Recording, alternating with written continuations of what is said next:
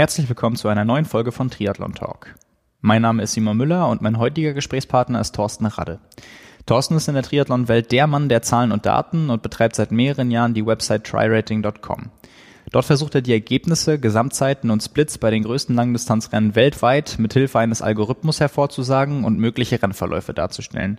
Dafür besitzt er eine riesige Datenbank mit unzähligen vorangegangenen Ergebnissen, Statistiken und Analysen der erbrachten Leistung von den jeweiligen Athleten.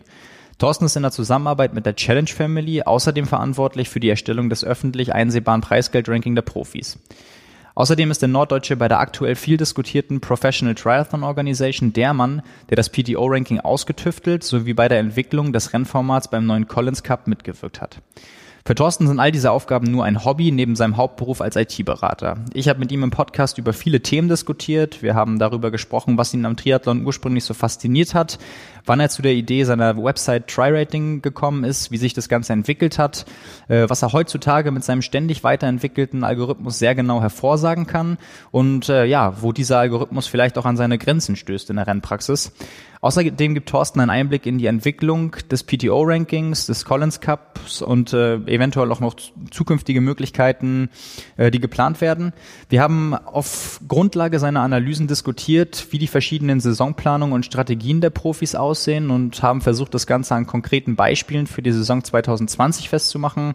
Weil das Gespräch vor anderthalb Wochen schon stattfand, ist da das Startfeld von der Challenge Rot, was wir jetzt alle kennen, äh, noch nicht inkludiert, aber das ist ähm, eigentlich auch nicht schlimm für die Diskussion und die Aspekte, die das eigentlich aufzeigen soll. Wir haben noch einen Vergleich gezogen zum alten Punktesystem des Kona Pro Rankings und ja, herausgekommen ist ein Gespräch, was etwas mehr als zwei Stunden gedauert hat und locker auch noch doppelt so lang hätte gehen können. Hört's euch an, schön, dass ihr mit dabei seid und viel Spaß beim Podcast. Diese Folge wird präsentiert von Trionic Multisport. Das Hamburger Triathlon-Fachgeschäft berät seit zehn Jahren Ausdauersportler in den Bereichen Schwimmen, Radfahren, Laufen und Triathlon.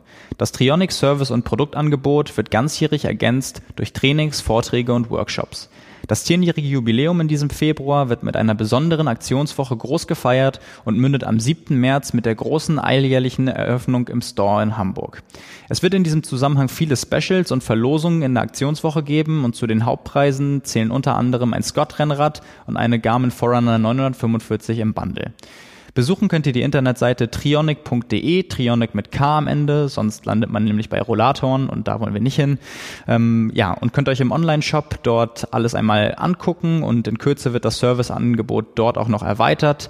Dann findet ihr noch mehr dort. Ansonsten könnt ihr im Geschäft vorbeischauen.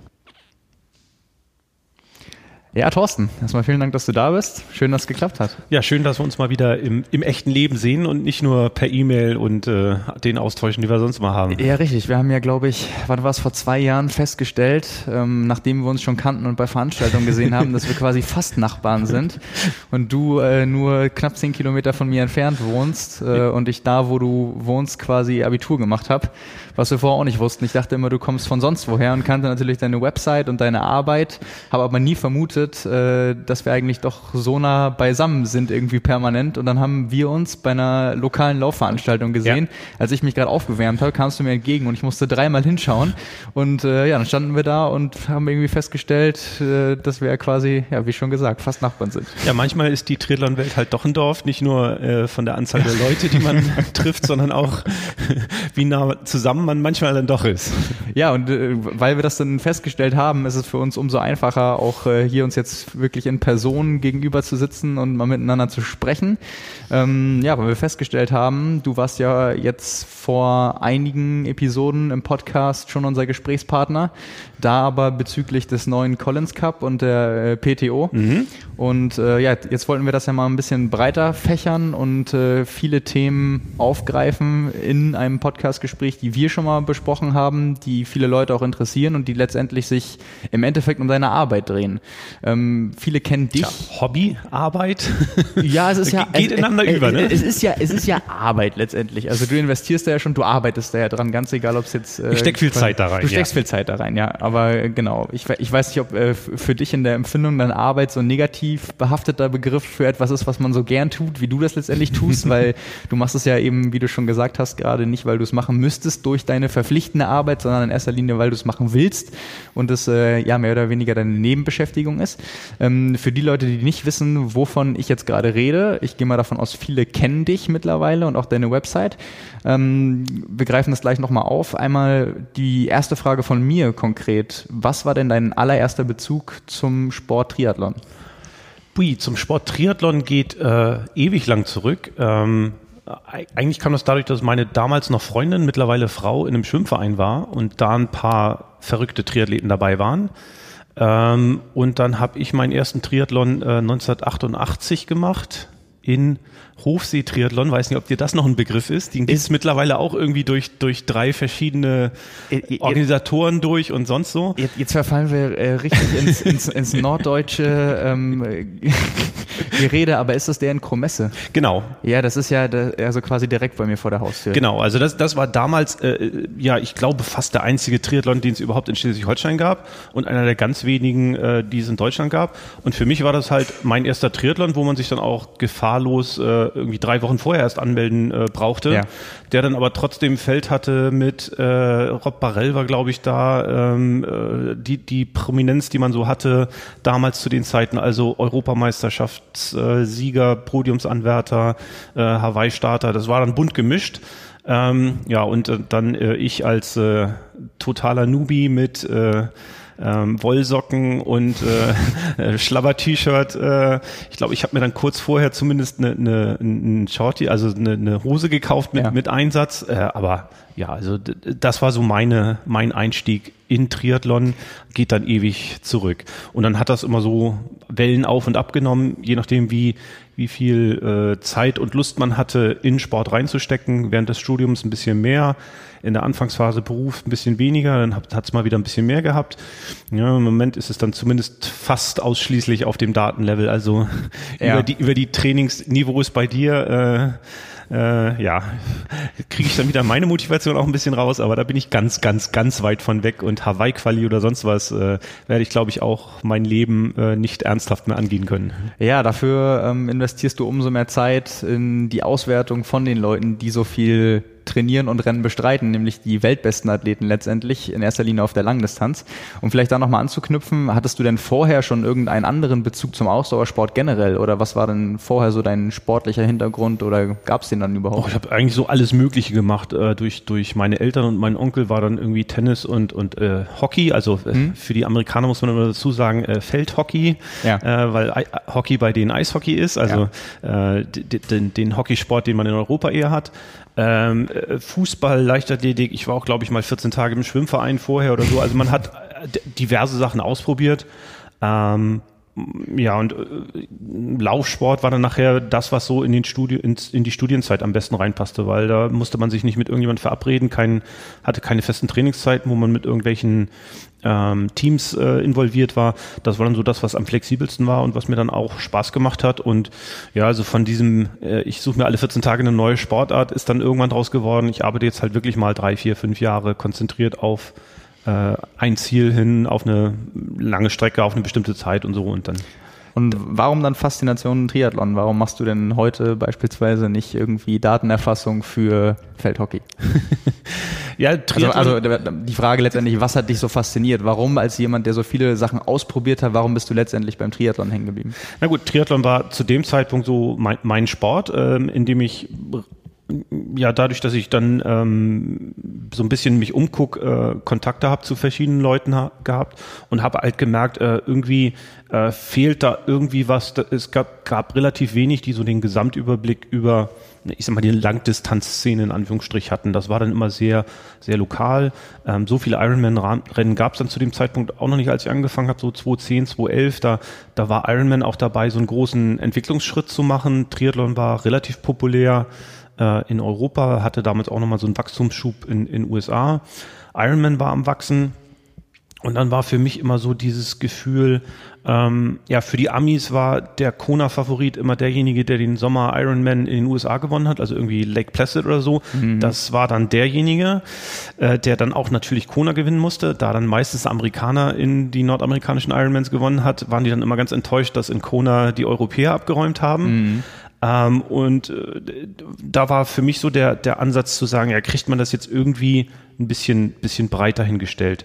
Ähm, ich wollte dann auch nochmal so ein bisschen vergleichen, ähm, was ist eine Zeit auf Hawaii eigentlich wert im Vergleich zu einer Zeit in, in Rot oder in Frankfurt. Mhm. Ähm, auch da wieder dann diese stereotypische Ami-Antwort, ja, die Zeiten sind ja nur so schnell, weil die, äh, weil die Strecken zu kurz sind. ähm, kriegt man das irgendwie äh, ja, rechnerisch vergleichbar gemacht. Mhm. Und so hat es dann bei mir angefangen, dass ich gedacht habe, auch dann sammle ich mir mal ein paar Ergebnisse zusammen ähm, und mache mal eine schnelle Analyse und habe dann festgestellt, es gibt gar keine brauchbare Datengrundlage, um an Ergebnisse ranzukommen. Das war alles sehr fragmentiert, sehr mh, mm, jeder hatte irgendwas auf irgendeiner Webseite, die mehr oder weniger gut äh, ähm, abrufbar war für die Daten. Ähm, was es überhaupt nicht gab, war irgendwie eine Darstellung, die mir sagt, wo ist äh, Athlet X eigentlich überall gestartet. Mhm. Ähm, ja, und so hat es dann mal so ein bisschen angefangen. Wie kann ich dann vergleichen? Also gerade wenn ich so verschiedene Strecken vergleiche, dann suche ich natürlich hauptsächlich nach Athleten, die auf beiden Strecken schon mal gestartet sind. Also muss ich irgendwie so einen Namensabgleich hinkriegen. Na gut, Chris McCormick wird dann nochmal relativ einheitlich geschrieben. Aber sobald man dann in die deutschen Bereiche kommt mit Umlauten mhm. oder äh, Damen, die äh, heiraten und den Namen des Mannes an, annehmen, umgekehrt seltener, aber gibt's ja auch ab und zu mal, ähm, da, da war dann relativ schnell äh, so die Erkenntnis, Moment, ich stecke hier relativ viel Arbeit da rein, so eine sinnvolle Datenbank, eine sinnvoll strukturierte Datenbank mit Rennergebnissen aufzubauen, um meine Analysen machen zu können. Aber weil es diese übergreifende Sicht eigentlich gar nicht gibt, ähm, war das dann irgendwann so, so ein Wert für sich, äh, wo, man, wo ich dann gemerkt habe, okay, ähm, da hast du interessante Infos. Äh, wenn Athlet X bei irgendeinem Wettbewerb an der Startlinie steht, äh, interessiert den Rennveranstalter oder seine Konkurrenz, ähm, was hat denn der woanders schon gemacht? Ja, und dann hat das sich so langsam äh, entwickelt von, ich, ich bastel ein bisschen vor mich hin zu, ja. Leute fragen nach.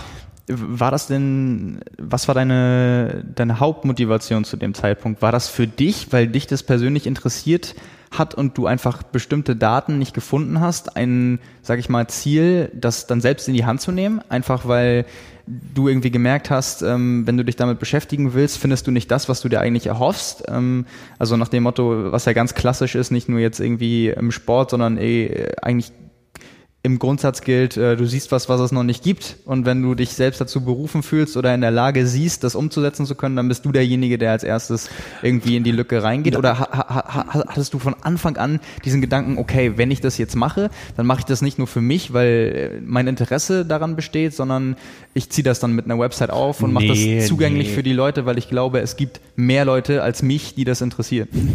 nee, also das war äh, überhaupt nicht so groß gedacht, wie es ja in, im Lauf von, von wie lange mache ich das jetzt, acht, neun Jahre irgendwie ja. äh, geworden ist. Das war für mich so ein kleines Projekt, mal, mal, mal einen Monat Daten zusammenprokeln und ein bisschen analysieren und gucken, ob man da was Spannendes bei rauskriegt und ist dann peu à peu einfach größer geworden. Ähm, und peu à peu dann auch gewe gewechselt von, äh, das interessiert jetzt nur mich zu, äh, das interessiert auch andere und das sind unter Umständen Dinge, die, wenn man sie auf eine Webseite tut, äh, Leute sich auch interessiert angucken. Äh, ja, und auch, auch der Traffic war halt am Anfang äh, überschaubar klein. Wir, wir haben es jetzt noch, noch gar nicht genannt. Deine Website ist Tree-Rating oder Try-Rating. Ja, ich sage immer Englisch, dann Try-Rating, dann ja. äh, können die auch da was mit anfangen. Also tryrating.com. Ich schreibe auch auf ja. Englisch, ähm, bild mir aber ein, dass äh, das meiste eh nur Zahlen und Tabellen und äh, mhm. äh, bunte Bilder sind, dass man das auch, wenn man des Englischen jetzt nicht so äh, geübt mächtig ist, dass man das täglich benutzt, relativ gut damit was anfangen kann. Genau, und du hast die Entwicklung gerade schon angesprochen, wann du angefangen hast, dass sich das Ganze offensichtlich auch entwickelt hat mit der Zeit. Wann war denn der Zeitpunkt, als du wirklich beschlossen hast, ähm, okay, ich packe das jetzt alles auf eine Website, ich mache das zugänglich, ich möchte vielleicht auch was Gutes in dem Fall für den Sport tun? Und wie muss man sich das vorstellen, wie einmal das Feedback war und was du daraus geschlossen hast? Weil ich persönlich äh, weiß ja auch nicht nur aus dem Austausch mit dir, sondern auch, weil ich die Website ja seit mehreren Jahren auch selbst verfolge, dass sich das ja immer so zugespitzt hat. Es sind immer neue Dinge dazugekommen, mhm. äh, du hast es erweitert, vielleicht auch, weil du es konntest, weil du irgendwann gesehen hast, das Interesse wächst auch. Wie hat das angefangen und wie hast du persönlich die Entwicklung dann empfunden? Ja, also Website war damals so, ähm, wenn man sich da was ausheckt, ähm, möchte man das zumindest auch irgendwie zu äh, Papier in Anführungsstrichen bringen. Papier war dann halt auch 2010 schon nicht mehr so das äh, Standardmedium, um seine Dinge zu verbreiten, sondern eine Webseite war dann relativ schnell äh, zusammengebastelt und zusammengestellt. Ähm, das ist halt ein einfaches WordPress-Blog, was irgendwie Viertelstunde Setup braucht, äh, wenn man nicht acht Millionen alte Artikel so wie ihr habt, äh, die dann übertragen werden müssen. äh, dann, dann, dann hat man das relativ schnell beisammen und kann dann anfangen, da Dinge draufzustellen. Ja, und da hat man dann, am Anfang haben dann drei, vier Leute drauf geguckt am Tag und das sind dann irgendwann mehr geworden. Und irgendwann habe hab, hab ich dann eben auch äh, Feedback von Athleten bekommen, die irgendwo an der Startlinie standen und gesagt haben, ähm, hey, äh, ich muss jetzt gegen XYZ antreten, weißt du was über den oder die, äh, wo kommt denn der her? Und ähm, das hat dann ja, fast sogar in Deutschland angefangen. Marienhufe war so eine der ersten, die dann mal dezidiert nachgefragt habe. Ja, und dann, dann ging das halt weiter. Dann waren einzelne Rennen, dann ging es hin zu ähm, kann man daraus aus den Vergangenheitsanalysen jetzt irgendwelche Voraussagen ableiten? Also so, so wie, wie äh, ist die erwart das, das erwartete Ergebnis? Dann war damals, äh, ging die Diskussion los mit dem Kona Pro Ranking. Ähm, wenn man das irgendwie versuchen will nachzuvollziehen mit den Punkten, äh, da kamen dann Fragen zu, da kam dann raus relativ schnell für mich, ähm, oh, wenn ich ein KPR nachbauen will und nachvollziehen will und relativ schnell auskunftsfähig sein will, dann reicht das eben nicht, wenn ich nur die Hälfte drin habe, dann muss ich den kompletten Ironman-Zyklus irgendwie mhm. verfolgen und die Ergebnisse haben. Dann kam irgendwann mal dazu, dass jemand äh, gefragt hat, äh, ja und jetzt äh, schreib uns mal einen Artikel für äh, die 73 WM. Da habe ich gesagt, uh, dann musst du wohl auch 73 Daten haben. Ja, und so ist es dann im, im Lauf der Zeit immer ähm, größer und breiter geworden. Ähm, vieles davon ist äh, halbwegs durchprogrammiert und, und automatisiert, dass ich also nicht äh, jede Analyse einzeln irgendein Excel mir basteln muss dafür, sondern das äh, einigermaßen automatisch mittlerweile durchläuft. Ja, aber ähm, kommt halt dann viel Kleinkram im Laufe der Zeit zusammen. Be Leute, die Ideen haben und fragen, kannst du das oder ist das jetzt eine valide Aussage abzuleiten?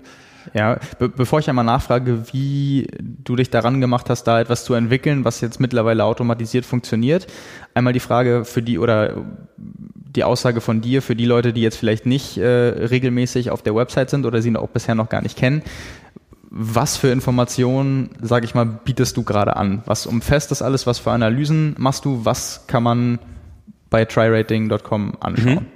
Also da ist, äh, ich sag mal so, der, der Standard-Info-Block äh, rund um Rennen der Ironman-Distanz. Also ich bin dann zwar, natürlich sind die meisten Rennen dann Ironman-branded, ähm, aber das geht dann auch um Challenge-Rennen oder den einen oder anderen, der ich glaube, Langdistanzen ohne Challenge oder Ironman gibt's fast gar nicht mehr. Zumindest mhm. die, die äh, ein entsprechendes Profifeld haben. Ja. Und für jedes dieser Rennen ähm, habe ich jetzt so an so, so, ein bisschen Kalender, dass man sehen kann, äh, was ist in der Vergangenheit gerade so gewesen, was kommt demnächst hoch. Und da mache ich zu jedem Rennen ja im Prinzip so ein, so ein Dreiklang aus Posts. Ähm, ich verfolge die, die Startliste, soweit man die von, von Ironman bekommt, dass man, ähm, bevor jetzt die, die Nummern äh, festgelegt sind, äh, schon mal so abschätzen kann, wer wird wohl in Neuseeland zum Beispiel starten als nächstes Ironman-Rennen. Ähm, dann, äh, wenn die Startliste äh, geschlossen ist und fest ist, äh, die Startnummern verteilt sind für die Profis, so zwei, drei Wochen vorher etwa, ähm, dann äh, gucke ich mir die Felder an und mache aufbauend auf den Ergebnissen, die die Athleten in der Vergangenheit gehabt haben, eine Voraussage, so eine Art äh, Setzliste äh, mit entsprechenden äh, ähm, gefühlten ähm, Einschätzungen. Ähm, wie sicher ist das jetzt eigentlich? Äh, wenn man halt jemanden neu dabei hat, ist das manchmal mhm. ein bisschen schwieriger, als einen etablierten Athleten zu haben. Und nach dem Rennen schnappe ich mir dann die Ergebnisse und mache eine Analyse ähm, zum einen jetzt, um den, um den, die Strecke einzuschätzen, war das jetzt äh, schnelle oder langsame Bedingungen, war die Strecke schnell oder langsam und äh, auf den einzelnen Athleten dann eben auch bezogen, war der jetzt äh, im Vergleich zu seinen Vorergebnissen, war das jetzt für ihn eine gute Leistung oder eine schlechte Leistung? Fokus, wie gesagt, immer auf äh, den, den Profifeldern, ähm, weil man da noch eine überschaubare Zahl von Ergebnissen tatsächlich hat. Ja, und das ist so das, das Grundgerüst, was mich so durch das ganze Jahr durchbegleitet. Da gibt's dann ein großes Highlight, äh, wie üblich bei äh, Langdistanzrennen Hawaii. Ähm, da mache ich seit, ich glaube auch schon ziemlich von Anfang an, äh, einen Kona Rating Report. Ähm, mittlerweile irgendwie 100, noch was, 160 Seiten PDF, was äh, die Kollegen sich runterladen können, ähm, was spenden dürfen, aber prinzipiell äh, kostenlos.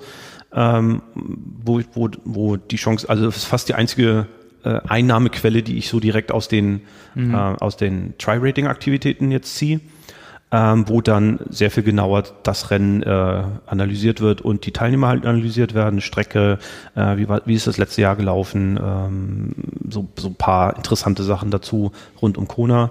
Und eine Detaileinschätzung zu den ganzen Athleten, die dann am Start stehen.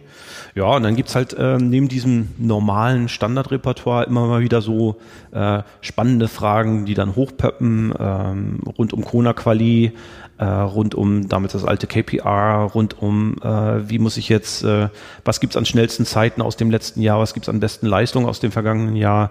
Ähm, interessante die, die ältesten halt, Athleten, oder? die jüngsten Athleten genau, und so ne? weiter. Also auch nicht nur nicht nur an den Rennergebnissen und anstehenden Rennen aufgemacht, sondern auch deine Datenbank ist ja mittlerweile so groß, dass du einfach so bei verschiedenen oder verschiedensten Statistiken. Du kannst ja mittlerweile eigentlich fast alles beantworten. Man kann dich eigentlich alles fragen. So wenn es die letzten 20, 25 Jahre betrifft, äh, wirst, wird man aber von dir garantiert eine Antwort bekommen. Also du kannst da schon mehr äh, leisten theoretisch als das, was nur auf den ersten Blick abgebildet ist, sondern auch auf Nachfragen, ja. jegliche Statistiken kannst du reagieren, weil deine ba Datenbank einfach so groß ist, äh, dass du da einfach auch viel nachschauen kannst. Ja, also ich habe leider nicht Triathlon komplett bei mir drin. das sind immer noch mal so ein paar Ideen, die im Hinterkopf rumspuken. Also ich habe irgendwann mal gesagt, 2005 nehme ich so als das Jahr, ab dem ich mhm. Ergebnisse sammle. Für die habe ich das komplett für Langdistanzrennen ähm, für 73, also die, die Halbdistanz habe ich irgendwann, ich glaube 2015, 2016 mal angefangen, das dann mhm. regelmäßig zu machen. Ja, und da bin ich in dem Sinne äh, komplett ähm, über die weltweiten Rennen, die da stattfinden, auf der Profidistanz und kann dann eben sagen, ne, Geburtsdatum ist auch schon wieder so ein, so ein lustiges, äh, lustige Frage. Ähm, äh, die, die Daten gibt's dann auch nicht immer unbedingt so spontan verfügbar. Ja. Wann ist denn Herr Beckegaard nun geworden und was ist das genaue Datum? Äh, man muss dazu jetzt sagen, man, man hört uns ja gerade nur, du grinst mich jetzt an, äh, das war nämlich eine Nachfrage von mir an dich äh, bei dem Porträt, was ich jetzt äh, für die aktuelle Ausgabe geschrieben habe. Äh, bei Daniel Beckegaard, der mit 23 Jahren den äh, Ironman Austria gewonnen hat. Ja. Ähm, in, Im Jahr 2019 äh, wollte ich von dir wissen, oder ich habe nach, ich habe recherchiert, ich hatte ein Ergebnis, ich wollte mir das von dir aber nochmal verifizieren lassen und habe dich dann gefragt, so, ob du eine Übersicht hast von den jüngsten Ironman-Siegern und Siegerinnen ähm, der Triathlon-Geschichte und hattest du rückführend bis zum Jahr, ich glaube 1982 war die jüngste Siegerin dann in dem Fall, deswegen ähm, also da Ja, Hawaii habe ich mir da mal noch mal ein bisschen genauer angeguckt, sonst genau. im Prinzip halt bis 2005 zurück, aber da haben wir uns dann auch ergänzt, weil du noch einen hattest, den ich in meiner Datenbank nicht drin hatte. Genau, ja. Ähm, also so, so, ein bisschen muss man dann immer noch mal äh, drüber nachdenken. Ja, aber auch so diese diese D Diskussion, wer ist denn der Älteste, da, sowas kommt, sind dann ja auch immer Sachen, die hochkommen oder die Älteste in dem ja. Fall ja. Ähm, weil Natascha Bartmann die älteste ist und nicht ein Cam Brown, der dann immer mal gern genannt wird, obwohl vielleicht ändert sich das ja demnächst, wenn Cam Brown wieder in Neuseeland an den Start geht, ne? Ja, habe ich auch schon gesehen. Steht auf jeden Fall drauf. Also da, da wird einem nicht langweilig, weil da ändert sich ja eigentlich jedes Wochenende, sobald die Saison läuft, immer mal wieder was in den Statistiken. Deswegen hast du ja auch gerade schon gesagt, bleibst du da eigentlich immer am Ball oder musst am Ball bleiben, ähm, wenn das weiterhin so aktuell bleiben soll. Das ist natürlich auch verpflichtend und du machst es ja auch allein. Ja, und äh, aber daraus hat sich dann eben auch so eine Zusammenarbeit entwickelt, zum Beispiel mit mit, Challenge Family für die, für die Geldrangliste, genau. äh, die von denen veröffentlicht wird, ähm, wo man dann eine Belinda Granger hat, die in Australien sitzt und dann dankbar ist, wenn ich ihr da die Informationen zuliefer, mhm. ähm, weil ich die, also fast, also weil das fast für mich null Zusatzaufwand ist, ja, und sie müsste sich das halt wieder alles mühsam äh, rausprokeln und zusammensammeln. Das sind halt Infos, die dann bei mir fast auf Knopfdruck vorliegen ähm, wo ich dann sagen kann, da investiere ich gerne die fünf Minuten und helfe dir, um ein paar Sachen, dir mhm. das Leben zu erleichtern. Ja, aber dafür kommen dann eben auch Sachen, dass sie mir dann ein Homestay für Rot vermittelt oder solche Sachen. Also da ist, da ist jetzt ähm, nicht alles so auf, auf Geld bezogen oder äh, äh, die Stunde wird mit äh, Honorar X äh, entlohnt, sondern da ja. ist sehr viel Geben und Nehmen untereinander äh, dann eben dabei. Und das ist auch halt was, ähm, was mir in der Triathlon-Gemeinschaft da wirklich viel Spaß macht. Ähm, es gibt sicher äh, einige dabei, die das, äh, sagen wir, die monetäre Aspekte stärker in den Vordergrund heben als andere.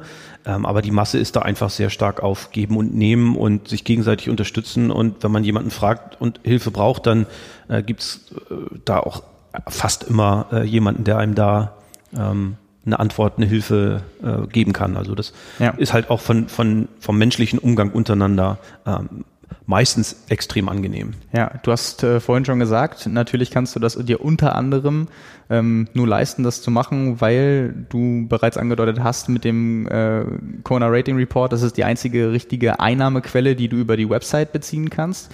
Sprich, im, ich sag mal, richtigen Leben machst du noch was anderes. Ja, Im, ich im, bin- Tri Im Triathlon bist du der Mann der Zahlen. Äh, sieht man das denn auch sonst äh, bei dir? Hat das einen, hat das einen Bezug? Ja, also ich habe äh, Informatik studiert und davon dann auch das Handwerkszeug, um sowas äh, machen zu können. Aber das ist halt auch mein, mein täglich Brot äh, in einer ja, freiberuflichen Tätigkeit äh, mit entsprechenden Datenauswertungen, mit äh, Softwareentwicklung, mit Projektmanagement, solche Dinge. Ähm, da verdiene ich im Prinzip mein Geld mit.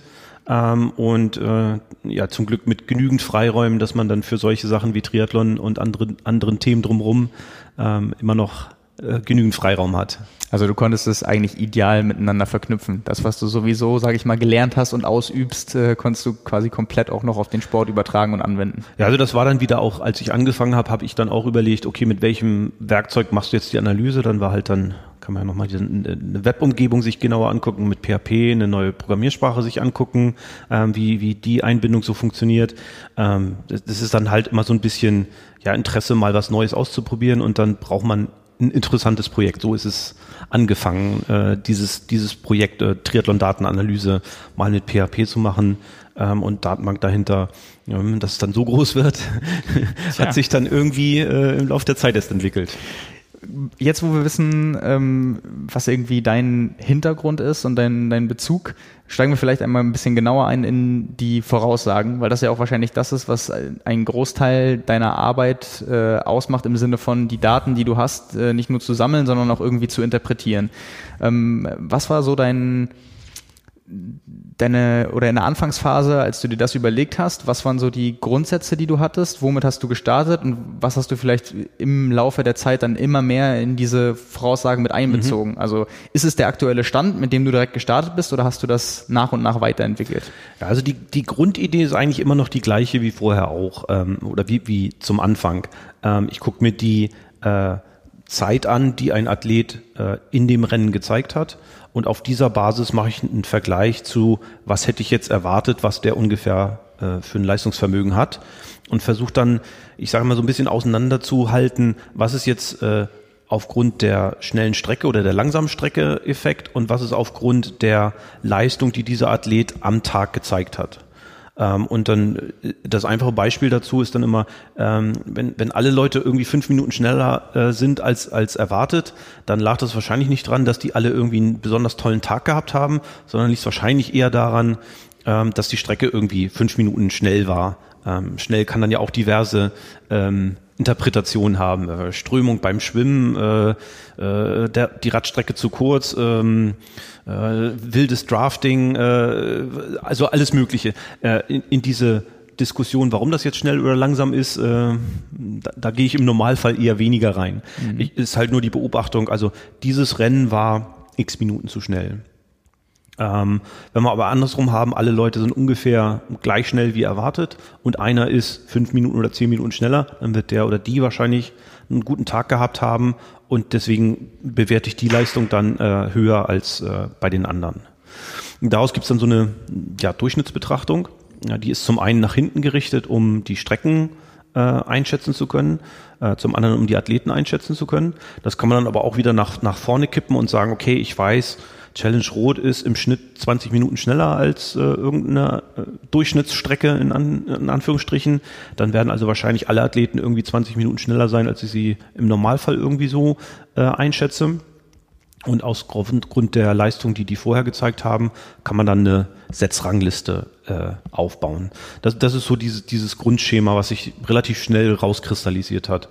Und ähm, wo es dann ähm, Verfeinerungen gibt, ist dann dieses Thema ähm, e- extreme Ausreißer. Äh, jemand ist äh, total langsam, also total schnell gibt's selten, ähm, aber jemand hat halt wirklich ein, muss den Marathon gehen oder äh, solche Dinge. Ähm, die muss man irgendwie berücksichtigen.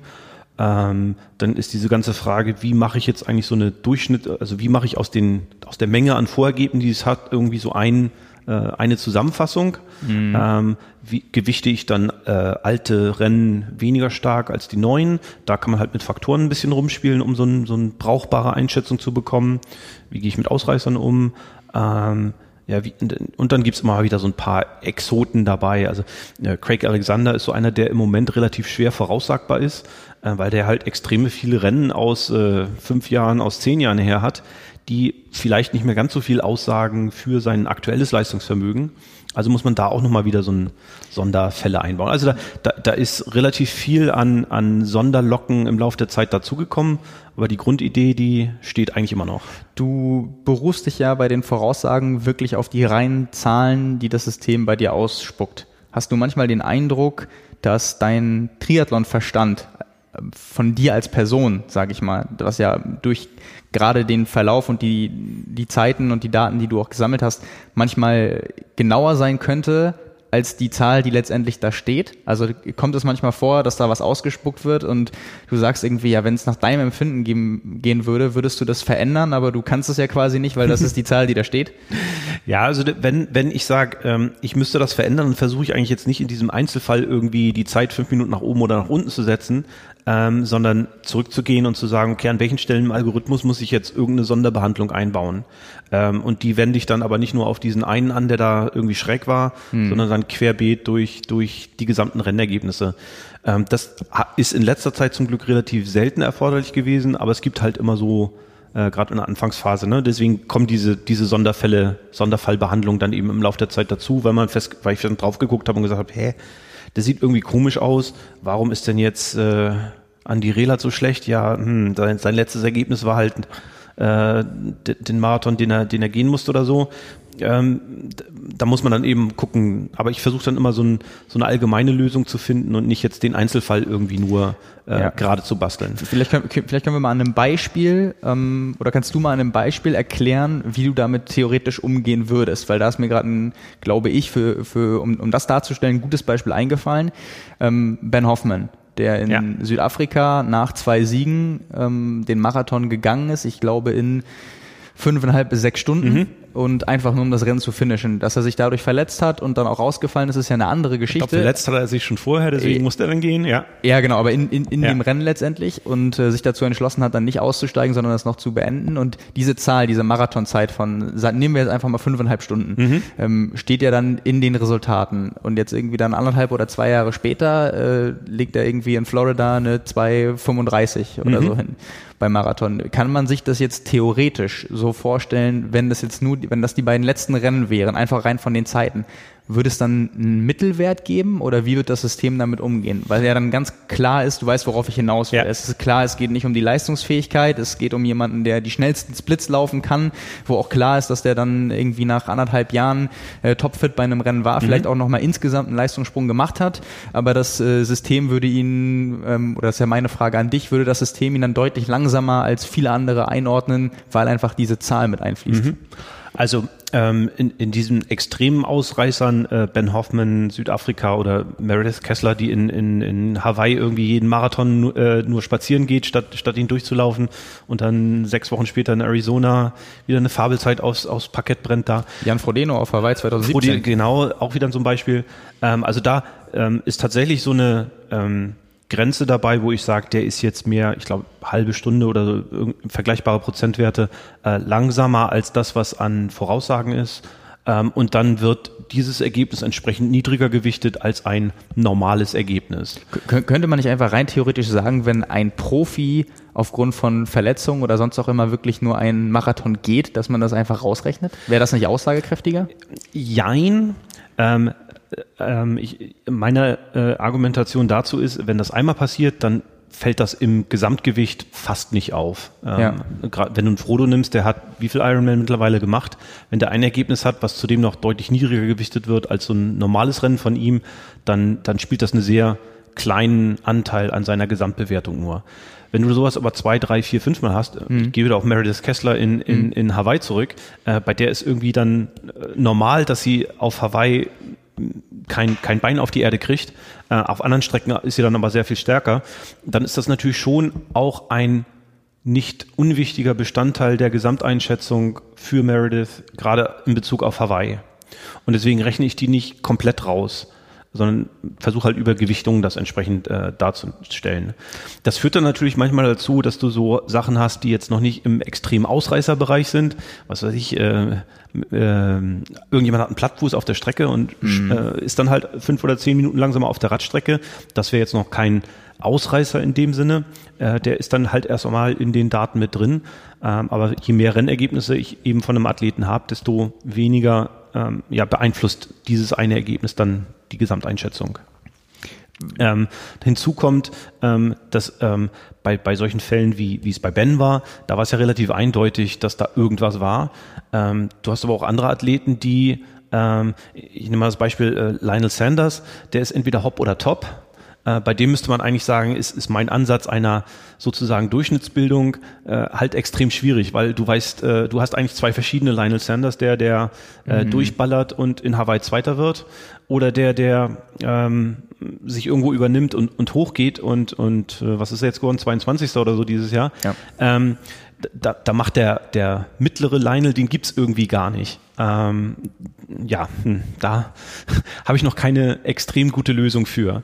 Ähm, wie viele Athleten Das, das, das versuche ich jetzt auf, auf eine andere Art und Weise abzubilden, nämlich indem ich sage, wie ähm, konsistent ist denn der Athlet in seinen Leistungen und da eine entsprechende Angabe zu machen. Also dann gibt's Athleten wie ein Frodeno, der halt extrem äh, gleichmäßig in seinen Leistungen ist ähm, und ein, ein, Sanders, der halt äh, relativ ungleichmäßig ist und äh, das über eine Zahl, die ich neben die voraussagte Zeit schreibe, eben entsprechend deutlich mache.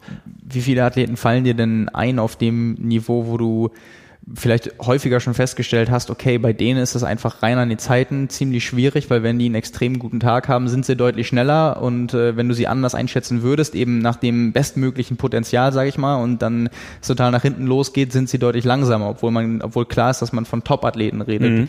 Äh, Gibt es da noch andere, die ähnlich wie bei Lionel Sanders auf einer Stufe stehen, wenn du dir deine Daten so anguckst? Also Lionel ist eigentlich so das Paradebeispiel, was mir da jetzt einfällt. Wir mhm. müssen mal durchgucken, was man noch so an, an anderen hat. Meistens ähm, stellt man erst im Nachhinein fest, hat es irgendwas mit Verletzung zu tun gehabt und meistens nur ein äh, ja, Ausrutscher in Anführungsstrichen, siehe Ben. Ähm, also diese, diese ganz extrem Hot, Hop- oder Top-Athleten, mhm. gerade auf der Langdistanz, hast du eigentlich selten. Mal gucken. Äh, durchgehen wird, wird man bestimmt noch ein paar finden, aber ja. ähm, äh, ist jetzt niemand, der das äh, Bild irgendwie extrem verfälschen würde. Wie fallen DNFs ins Gewicht?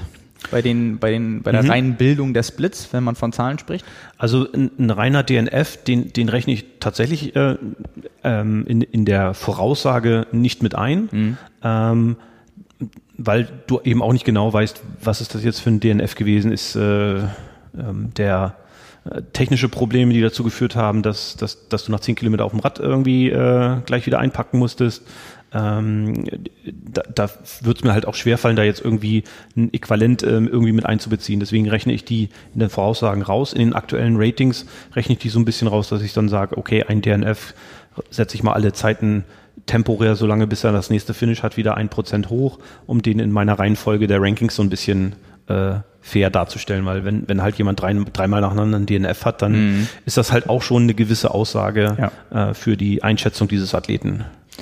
Ähm, mir kam gerade die Idee, dass man irgendwann ab einer gewissen Zahl ja einfach mal in der Voraussage sagen könnte, es ist sehr wahrscheinlich, dass der jetzt auch nicht ins Ziel kommt, aber das machst du wahrscheinlich nicht.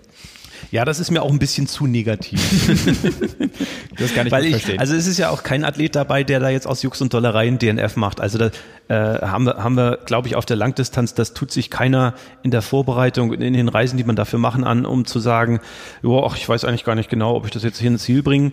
Und ähm, ich merke halt auch in der, in der Diskussion mit ähm, vielen Athleten, dass das dann ein sehr ähm, eine sehr, äh, wie heißt das auf Deutsch, slippery slope, äh, äh, dass man da also auf so einer schiefen Ebene ist und dann schnell auch äh, kopfmäßig das nicht mhm. sauber hinkriegt. Ja. Ähm, wir haben es in den, in den Diskussionen immer gehabt um, um KPR oder jetzt auch, äh, wo man nur ein Validation Race machen muss, um, um seinen Kona-Slot zu kriegen, wo die Leute hingehen und sagen, ja, also eigentlich bin ich nicht in guter Verfassung, aber ich guck mal, was passiert. Ähm, wo die meisten dann eben auch feststellen, wenn du mit so einer Einstellung an der Startlinie stehst bei einer Langdistanz, äh, dann, dann hast du eigentlich schon ja das Rennen hergeschenkt. Ähm, du musst halt wirklich kann, an der Startlinie stehen und sagen, okay, heute will ich hier mal richtig was zeigen und heute will ich hier mal eine richtig solide Leistung bringen und so, so gedanklich schon halb abgeschlossen zu haben und zu sagen, nein, gehe ich halt bei 10 Kilometer im Lauf raus, wenn ich in sechster Position bin, das funktioniert nicht. Äh, das ist ein ganz interessanter Aspekt, weil das sind zwei Fragen von mir, die ich daran noch habe. Einmal kannst du solche Sachen wie, oder berechnest du solche Umstände wie mentale Belastung in eine Voraussage mit ein und ähm, Sachen wie vorherige Rennen? Also mhm. jemand, der äh, gewichtest du das anders, je nachdem, ob jemand eine Woche vorher ein 73 gemacht hat, eine Woche vorher vielleicht sogar eine Langdistanz, zwei Wochen vorher, ähm, oder ob das dann, ob man von dem Athleten weiß, dass es ein Jahreshighlight ist, wo er wirklich komplett ausgeruht äh, an Start geht, oder halt eben es ein Rennen ist, wo man weiß, derjenige ist quasi gezwungen, das Rennen zu machen. Mhm. Kannst du das in irgendeiner Form darstellen oder musst du sagen, das sind vielleicht auch die, die Grenzen, die es da gibt? Nee, also natürlich gibt es diverse Faktoren, die in meinen Voraussagen überhaupt nicht mit einbezogen sind. Ähm, ich versuche so ein bisschen einzubeziehen, mag der diesen, diesen, diesen Kurs, ähm, aber da, da ist, das, das geht jetzt eher nochmal so in so eine Vergleichbarkeit rein, ne? so äh, äh, wer auch immer äh, kann halt mit Hitze nicht um oder sowas. Mhm. Das, solches sind Faktoren, die ich, die ich im Moment noch nicht so richtig äh, gegriffen kriege. Ähm, wo ich bisher auch keine äh, Vorkehrung für gemacht habe, ist sowas wie, ähm, wie ist eigentlich seine Vorbereitung auf das Rennen gelaufen. Also äh, was natürlich überhaupt nicht geht, ist irgendwie, hat er jetzt einen guten Trainingsblock gehabt oder nicht?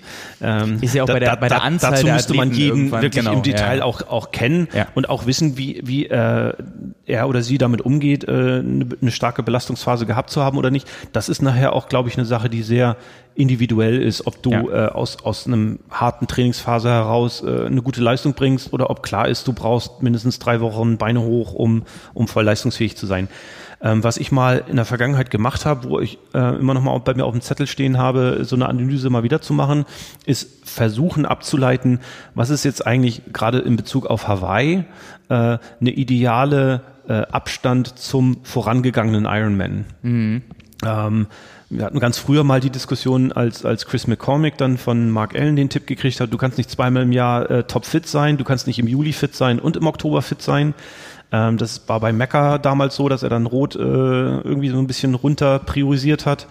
Ähm, mein Eindruck ist, das scheint heute bei den Athleten Frodeno und Kienle, die, die äh, Daniela Rüff, äh, die, die ganze Darmspitze, die machen alle ein, ein Sommerrennen ähm, äh, und jetzt auch nicht nur, äh, um, um gerade mal ins Ziel zu kommen und ihren Slot äh, zu validieren, sondern die ballern da richtig was raus. Ähm, und was hat das für Auswirkungen auf Kona? Hat es da so einen so einen Switch gegeben? Also das ist nochmal so eine Analyse, die mhm. bei mir in der, in der Fragezeichenliste drin steht. Ansonsten, ja, es sind halt Faktoren dabei, die ähm, relativ schwer, ähm, sagen wir, datentechnisch äh, gegriffen werden können, ähm, wo ich dann auch sage, ähm, ich erzähle äh, oder die Daten stellen einen wichtigen Teil der Story dar, was in dem Rennen passieren könnte, aber sie stellt halt nicht die komplette Wahrheit dar oder mhm. die, die komplette Menge an Informationen dar, die man ähm, eigentlich hätte gerne, um, um eine Voraussage für das Rennen machen zu können. Deswegen gibt's dann halt auch mal eine Text, eine längere Textfassung zu irgendwelchen Rennen. Deswegen gibt's dann nochmal eine, ein, ein Schauen auf, äh, wie äh, äh, gerade für Kona ist, sind das dann ja immer die beliebten Diskussionen und Spielchen. Äh, welche Renndynamik entwickelt sich eigentlich? Ähm, wie müsste ein Rennen laufen, damit es für Athlet X mhm. oder für Athletin Y gut oder schlecht ist? Ja. Ähm, diese ganzen Fragen mit, äh, äh, wie, wie, muss ein Rennen für einen Patrick Lange laufen, damit er in Kona gut abschneidet und wie müssten die anderen versuchen? Also das sind dann Dinge, die da, da spielen Daten irgendwie mit rein, aber die sind natürlich äh, auf einer anderen Ebene. Äh, hat, hat Frodo jemanden, der ihn beim, beim Schwimmen mit raus äh, schwimmen kann aus der Gruppe, um dann noch Verstärkung beim Radfahren zu haben? Das ist dann so die, diese Interaktion zwischen den Athleten, mhm. ähm, die es dann für mich ja auch spannend macht, ähm, das Rennen selber irgendwie mit zu verfolgen. Also kann man eigentlich äh, vielleicht zusammenfassend sagen, je taktischer ein Rennen sein kann oder ist, äh, umso schwieriger wird es, das vorherzusagen in irgendeiner Form mit Zahlen. Ähm, ja, gerade wenn du so ein Rennen wie Hawaii, also was sich gut voraussagen lässt, ist Rennen, wo du ein, zwei große Namen vorweg hast ähm, wo du fast sagen kannst, wenn der jetzt einen normalen Tag hat oder wenn Daniela Riff irgendwo am Start steht, wenn die einen normalen Tag hat, dann wird sie wahrscheinlich das Rennen gewinnen und dann ist eigentlich auch ziemlich egal, äh, was der Rest des Feldes machen wird. Äh, aber so ein Rennen wie Hawaii, mhm. wo die Athleten, wo du viele Athleten hast, die auch relativ eng beieinander, beisammen sind, äh, da spielt eine Renndynamik natürlich sehr viel stärker hinein als, als bei kleinen Rennen. Ja. Ja, also worauf ich vorher nochmal hinaus wollte, ist natürlich bei Athleten, die jetzt, äh, wir hatten über DNFs gesprochen, schon vielleicht zwei, dreimal in der Saison einen Misserfolg hatten, was ja auch wieder in der Vorbereitung den Druck mhm. beim Athleten verändert und auch irgendwie die, die ganze Situation ähm, abseits von der körperlichen Leistungsfähigkeit und äh, der ursprünglichen Saisonplanung komplett auf den Kopf stellt. Eben wenn man nochmal gezwungen ist, mehr zu machen. Mir fällt da ähm, Sarah True ein. ein, ja. ähm, solche Geschichten und dann, wenn beides zusammenkommt und man weiß, der Athlet, die Athletin steht unter extrem mentalem Druck. Dazu kommt noch, dass es dann meinetwegen die dritte oder vierte Langdistanz in dem Jahr schon ist. Ähm, dann weiß man ja, und das ist die Frage, die ich dir vorgestellt habe, wenn du manchmal mit deinem Verstand schon weißt, dass man vielleicht auf die Zahlen nicht ganz trauen kann, wo man dann vielleicht erahnen kann, diese Faktoren überwiegen dann einfach ganz klar. Ja, wobei das auch ja kein Automatismus ist. Also äh, Gegenbeispiel für deine Sarah True äh, Problematik. Ähm, Joe Skipper hätte ich für Kona äh, kein, kein Pfifferling so wirklich zugetraut. Tim O'Donnell. Äh, ja, Tim O'Donnell hat zumindest ja kein, kein Rennen in den Beinen gehabt. Äh, der hat dann mhm. die Unsicherheit gehabt, wie werde ich beim Laufen abschneiden. Ähm, aber Joe, der äh, äh Wales gemacht hat, ja. eine Strafe gekriegt hat, eine DQ gekriegt hat wegen, wegen äh, Littering, weil sein Schlauch irgendwie nach einem Wechsel runtergeflogen ist, äh, der aber trotzdem dann den Marathon durchläuft und auch nicht ganz langsam durchgelaufen ist, wo ich gedacht habe, was, was, was macht der da? Ja. Ähm, wo ich nicht ihm ehrlich gesagt auch nicht zugetraut hätte, dass er sich so gut erholt davon, dass er in Kona wieder den äh, auch, auch mental stark genug ist, sein Rennen zu machen und das Ergebnis da zu zeigen. Da brauchst du einen äh, Try-Rating Strava-Account wo du bei Joe Skipper die Trainingseinheiten angucken kannst und immer schon dann siehst, wie gut er sich erholt und wie er abliefern kann, weil bei ihm weiß man ja, das ist wirklich, da, da sind wir halt eben bei diesen Sonderfällen, weil das ist natürlich ganz extrem. Also ich kann mich dran erinnern, dass er, ich glaube, es war sogar Wales, äh, Rennen an einem Sonntag mhm. und er ist an einem Mittwoch drauf äh, schon wieder 400er Intervalle beim Laufen gelaufen. Und jeder, der mal eine Langdistanz gemacht hat, äh, weiß, wie sich die Beine drei Tage danach anfühlen, vor allem weil, wie schon gesagt, er das nicht hat irgendwie ausklingen lassen, mhm. sondern er hat nochmal getestet, was da so gegangen wäre, auch wenn er vorher schon disqualifiziert war.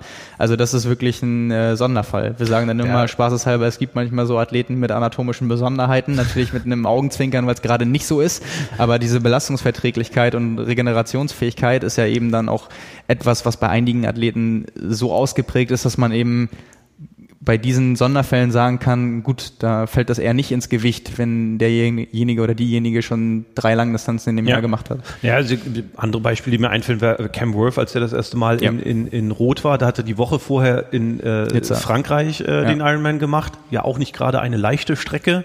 Äh, und in der Woche noch mit Chris Froome irgendwie 200 Kilometer in den Alpen äh, gefahren und genau. wahrscheinlich auch nicht ganz die besten Beine gehabt und hat trotzdem äh, ein starkes Rennen gezeigt. Äh, oder äh, Matt Russell, der auch irgendwie äh, zwei Ironman nacheinander macht oder jetzt sogar drei und dann beim, beim letzten auf einmal seine beste Leistung zeigt. Ähm, also das sind, sind, sind äh, auch so ein paar schräge äh, Gestalten dabei, der, das kriegt man auch extrem schwer gegriffen. Und deswegen sind, sind manchmal eben diese Durchschnittsbetrachtungen so ein bisschen ja. ähm, ähm, schwierig. Ähm, du kannst zwar so eine allgemeine Aussage machen, ähm, irgendwie scheint es zu funktionieren, im Sommer einen Ironman hart zu machen und in Kona trotzdem fit zu sein. Ähm, aber ich glaube, da sind wir dann halt sehr schnell auch wieder in individuellen äh, Belangen drin, ähm, wo jemand äh, sowas wöchentlich besser ab kann mhm. als jemand anders. Ja, mittlerweile ist es ja sogar so, gerade bei Matt Russell, der sagt ja ganz offen schon, er macht das mittlerweile absichtlich, weil er die Erfahrung gemacht hat, er performt danach besser. Ja. Wo jeder Trainer sich wahrscheinlich an den Kopf hauen würde und sagt, ey, also sag mal, geht's noch? Junge, ruh dich aus und auf Hawaii sollst du abliefern. Und äh, das ist vielleicht auch ein gutes Beispiel dafür, fernab jetzt von Daten, dass manchmal die mentale Komponente und die Psyche einfach auch eine größere Rolle spielt, gerade wenn man dann von so einer großen Leistungsdichte spricht, als dann irgendwie das letzte Prozent Erholung mhm. und dass sowas dann letztendlich doch im Kopf auch eine, eine ganz, ganz große oder vielleicht auch entscheidende Rolle spielt. Ja gut, jetzt haben wir jetzt haben wir das natürlich. In, ja, ich, einen ja. Punkt da. Ähm, für mich ist halt auch auch ganz klar zu sagen, ich mache Voraussagen, aber nicht, weil ich sage, das Rennen äh, könnt könnt ihr euch jetzt eigentlich schenken. Es ist schon klar, was rauskommen mhm. muss, sondern für mich ähm, mache ich diese Analysen, um so ein Gefühl dafür zu bekommen, was wäre eigentlich eine normale Rennentwicklung, um dann, wenn ich mir das Rennen angucke, eben festzustellen, warte mal, das ist jetzt komplett anders, als ich das eigentlich vorausgesagt hätte. Hier ist einer äh, dabei, den hatte ich irgendwie überhaupt nicht auf der Liste. Oder ähm, hier geht einer jetzt hohes Risiko, um auf dem Rad äh, früh wegfahren zu können oder so. Also diese äh, ja. Aktion mit, mit äh, die Frodo dieses Jahr in Hawaii gezeigt hat, ähm, wo man, wo man so, äh, wenn man mit den Athleten vorher gesprochen hat, äh, auch, auch äh, das Jahr davor, äh, so ein bisschen gehört hat, ja, wäre eigentlich ganz cool, wenn da so eine Gruppe vorne rausgeht und, und, und den Druck auf die, die dahinter fahren, so ein bisschen erhöht. Dass man schon vorher erwarten konnte, okay, hm, vielleicht passiert da sowas, dass sich das dann so manifestiert mit und auch mit dieser starken Gruppe, die sich da gebildet hat, die es dann eben auch den anderen Athleten nicht ermöglicht hat, dran zu fahren, wo man ja immer die gesagt hätte, okay, bis Harvey fahren sie wieder alle zusammen. Ja ähm, aber in Harvey waren, waren, war selbst die starke Radfahrgruppe mit, mit Wurf, mit Sanders, mit Kienle immer noch äh, zwei, zweieinhalb Minuten hinten dran. Ähm, das war dann schon auch überraschend, dass die dann ähm, ja so lange vorne ge äh, geblieben sind und den Abstand gehalten haben und äh, dann eben auch hinten raus den Abstand gehalten haben. Das führt mich gerade irgendwie zu der Frage, ähm, was freut dich denn persönlich mehr, wenn eine Vorsage von dir genau zutrifft oder wenn das mal komplett gesprengt wird und du eben siehst, ja geil, irgendwie, das äh, kriegt man ja doch nicht hin, das zu sagen und diese Überraschungen freuen dich eigentlich eher. Also äh, mich freuen natürlich so, so Überraschungen, wie wir zum Beispiel auch in Hamburg gehabt haben mit dem Christian Högenhaug, der irgendwie so ein ja, der, der Name, man, man hat ihn öfter schon mal gesehen. Ähm, er war als starker Radfahrer irgendwie so bekannt, aber mhm. hat beim Laufen noch nie so wirklich abliefern können. Ja. Und als die vom Rad gestiegen sind mit Höhenhaus, ich glaube, zwei Minuten Vorsprung auf, auf einen Rüdi Wild und, und einen, äh, einen Andreas Rehlert, ja. wo, wo man eigentlich gedacht hat, ja, okay, jetzt ist klar, was passiert. Ja. Der hält sich jetzt eine Runde und dann wird er irgendwie nach hinten durchgereicht werden. Ja. Äh, die erste Runde sah dann ja auch so aus, als ob die beiden äh, auflaufen, aber in der zweiten Runde passierte auf einmal nichts mehr, wo man dann gesagt hat, boah, jetzt passiert wirklich was. Hier äh, mhm. ist jetzt ein Athlet, der jetzt wirklich seinen seinen Durchbruch äh, schafft. Ja. Ähm, und sowas finde ich dann auch spannend und auch wenn man vielleicht mit der Athleten vorher oder direkt hinterher Kontakt hat, äh, daran so ein bisschen ähm, ja, teilhaben zu können, mit denen reden zu können, ähm, auch von denen wiedergespiegelt zu bekommen, äh, ja, okay, das war jetzt auch für mich was total aufregend, spannendes, äh, äh, begeisterndes ähm, das, also diese, diese menschlichen äh, Komponenten dann auch mitzubekommen, äh, wie äh, Athleten äh, sich selbst über ihre Leistung freuen ähm, und ja, aber das äh, auf ihre Art und Weise vielleicht dann anders zeigen als jetzt so ein Fußballer, mhm. der dann äh, äh, sich das Trikot vom Leibe reißt und äh, ins Publikum schmeißen muss oder so. Ja, Einteiler zerreißen äh, wäre, glaube ich, eine Disqualifikation. Also. Ja, oder das Zielband äh, vertrampeln. ja, gut. so muss man im, im, Triathlon halt dann andere Wege finden, aber das ist äh, nee, äh, aber ge ge gebe ich dir absolut recht. Ich glaube, in Hamburg, Hamburg war auch jetzt so 2019 mit äh, zusammen, weil wir die beiden jetzt quasi schon angesprochen hatten, die, die beiden Dänen, also Christian Högenhaug und äh, Daniel Beckegaard. Ja. Das waren ja so von meinem persönlichen Empfinden, ohne dass ich jetzt vorher groß überlegt habe, ich glaube, da kann man noch ein paar Leute mit, mit reinnehmen, aber auf der langen Distanz die größten Überraschungen, kann man sagen, oder? Oder fällt dir gerade noch jemand ein, der da so völlig aus dem Nichts irgendwie aufgetaucht ja, ist? Also bei beiden würde ich ja immer sagen, die kommen nicht völlig aus dem Nichts. Also du hast eigentlich keinen, der irgendwie von Gonix kommt. Die haben sich nee, ja noch klar. nicht auf dem Niveau was gebracht und ja, noch nicht ja. bis ins Ziel. Ähm, aber äh, ne, wie gesagt, Högenhaug war immer so als starker Radfahrer, aber hat halt auf, dem, auf, auf der Laufstrecke da nie wirklich was zeigen können. Ja, ja aber gerade auch bei Daniel Becke eine Woche vorher einmal ein Rennen gemacht ja. und den 73 gewonnen, von dem man auch wusste dann, was er kann. Aber es ist ja grundsätzlich auch einmal bei ihm das Alter, 23 Jahre und dann die allererste Langdistanz. Und, und auch da hast du natürlich alles Mögliche an Mischungen von äh, äh, die Woche davor äh, ein Rennen völlig vergeigt und ja. dann äh, irgendwie nur noch, äh, ja, das will ich jetzt möglichst schnell hinter mir lassen, ich fahre jetzt nochmal nach hm, hm, hm. Ja. Also ich kann mir zum Beispiel Sarah Gross erinnern, die irgendwie in, in Texas äh, ein DNF hatte, äh, für die Woche drauf in Brasilien als Backup gemeldet war, da aus Verzweiflung hingefahren ist und dann Brasilien gewonnen hat. Hier, äh, die Woche Dan drauf. Daniela Bleimehl, äh, Frankfurt, Frankfurt, und dann ein, eine ja, Woche später Rot. Ja. Also da, da, da gibt's immer so, so Stories und ich glaube, deswegen für mich ist dann eben auch wichtig, so ein bisschen diese menschliche Komponente da mitzunehmen, ja. ähm, das nicht, nicht nur unter den, den rein nackten, äh, kalten Zahlen zu betrachten, sondern eben auch ähm, so ein bisschen daraus zu machen, so hier passiert was Interessantes, ähm, und den Menschen dahinter so ein bisschen zu nehmen. Ein anderes Beispiel, was, was ich in Hamburg toll fand, ähm, war jetzt Julia Gaia als, als äh, Rückkehr auf die, auf die Langdistanz, dann da den dritten Platz zu machen äh, und hinterher mit ihr zu sprechen und diese Zerrissenheit, nehme ich jetzt den Slot oder nicht, äh, mhm. das, das so mitzubekommen. Ähm, da passiert halt viel und ähm, ja, diese, diese coolen äh, Rennbilder, die man da manchmal sieht, äh, da so ein bisschen hinter zu gucken und eben zu merken, ja, das sind nicht nur ähm, äh, Maschinen, die das Rad toll vorbewegen können, sondern eben Menschen mit ihren ganzen Facetten, die da so sind. Das, das macht es dann spannend. Und für mich ist dann eben auch so der Schritt gewesen, ähm, ich habe zu Hause gesessen, meine Daten analysiert, dann äh, kam irgendwann Rückmeldungen äh, von den Athleten, von den Trainern äh, und da hat es einen Austausch gegeben zu, ähm, ich fahre dann auch gerne jetzt zu den Rennen hin, wenn das dann in, in überschaubarer Entfernung ist und treffe die Leute auch, auch äh, in Real Life. Ja. Ähm, das, das, das war jetzt für mich auch dann so diese Entwicklung, äh, wo ich dann auch gemerkt habe, so dass das ähm, ist jetzt nicht nur ähm, nerdy, sich mit irgendwelchen Zahlen und Datenbanken rumzuschlagen, sondern eben auch ja, Leute kennenzulernen und viele nette Leute dann kennenzulernen, ja. egal ob die jetzt aus äh, Rosengarten kommen oder oder von weiter weg. Also äh, äh, so Sachen wie äh, wenn ich äh, irgendwo äh, Urlaub mache, dann äh, gucke ich eigentlich immer auf meine Liste, äh, welchen Profiathleten aus der Nähe könntest du kennen, den man da vielleicht mal äh, treffen könnte. Und bis jetzt sind das eigentlich immer äh, selbst für meine Frau, die jetzt mit Triathlon nicht so viel am Hut hat, äh, interessante Begegnungen gewesen, äh, weil wenn du jemanden vor Ort kennst, äh, der dann sagt, lass uns mal hier essen gehen oder, mhm. oder solche Sachen, dann ist das immer noch was anderes als äh, auf Yelp sich irgendwelche äh, Reviews anzuschauen. Ja, könnte ich mir auch vorstellen, dass gerade für dich das irgendwie auch eine, ein schöner Umstand ist, weil du dann zu den Zahlen eben auch so persönliche Geschichten hast und einfach auch mehr Kenntnisse. Einfach, dass du nicht nur da sitzt und äh, kennst die ganzen Ergebnisse auswendig und tippst sie vor dich hin, sondern du hast eh gleich so einen persönlichen Bezug. Ich könnte mir vorstellen, dass es auch die, die Arbeit irgendwie angenehmer macht.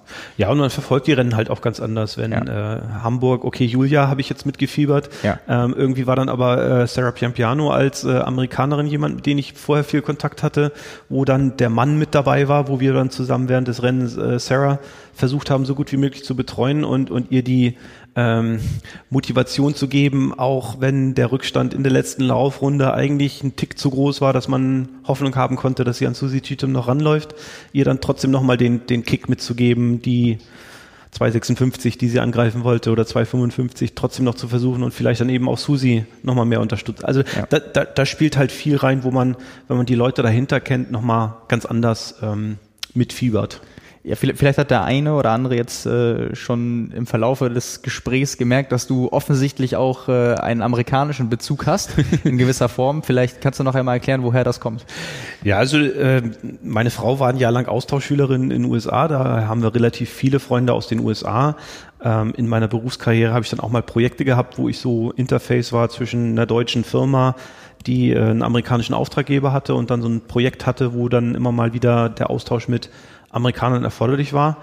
Ähm, von daher habe ich relativ viel äh, Englisch, ähm, also das, das äh, fällt mir nicht schwer. Ähm, und das ist dann auch immer wieder die, die spannende Frage, die man von den Amerikanern entweder kommt, du bist doch bestimmt Amerikaner, der jetzt nach Deutschland gezogen ist, oder äh, wie spricht man deinen Namen jetzt eigentlich richtig aus? da gibt's dann auch dann die lustigsten äh, Varianten davon. Gab es da schon Thorsten Reddy oder? Ja, äh, äh, Nachname ist einmal ganz, äh, ist ja noch, noch schwieriger, aber äh, was, was ich so gar nicht mag, ist, wenn dann Thorsten draus wird, ja, okay. das für ein TH ist dann vorne. Also da, da können die Amerikaner manchmal nicht so ganz genau mit um. Aber da muss man dann auch ein bisschen drüber stehen. Aber das, von daher, ähm, ja, allein diese, die Offenheit, die äh, ähm, ihr jetzt sicher, dass ihr Deutsch sprecht mit den Athleten habt, ähm, das äh, fällt mir eben auch bei den, bei den Amerikanern her. Und auch wenn die Amerikaner dann gerne mal lästern, dass ich äh, die deutschen Rennen und die deutschen Athleten besser bewerte, ähm, bilde ich mir eigentlich ein, dass ich da halbwegs objektiv bin und zumindest in meinem Algorithmus keine Codezeile steht, äh, wenn Deutscher dann äh, 10% schneller vorhersagen oder so. Ja, die, die Ergebnisse von Hawaii aus den letzten Jahren würden das bestätigen unter Umständen. Nein, ja, ne? aber äh, ich, ich, ich weiß schon, worauf du hinaus willst. Äh, wir haben uns vorgenommen, dass wir so ein bisschen aufgrund der Erfahrungen der Vorjahre auch ähm, mal so eine Saisonplanung durchdenken können von den Profis. Wie könnte sowas laufen? Ähm, gerade aufgrund des doch immer noch auch wenn es schon mal gab, neuen Quali-Systems, mhm. dass es jetzt Slots gibt und nicht mehr das Kona Pro Ranking, über das du auch schon gesprochen hast.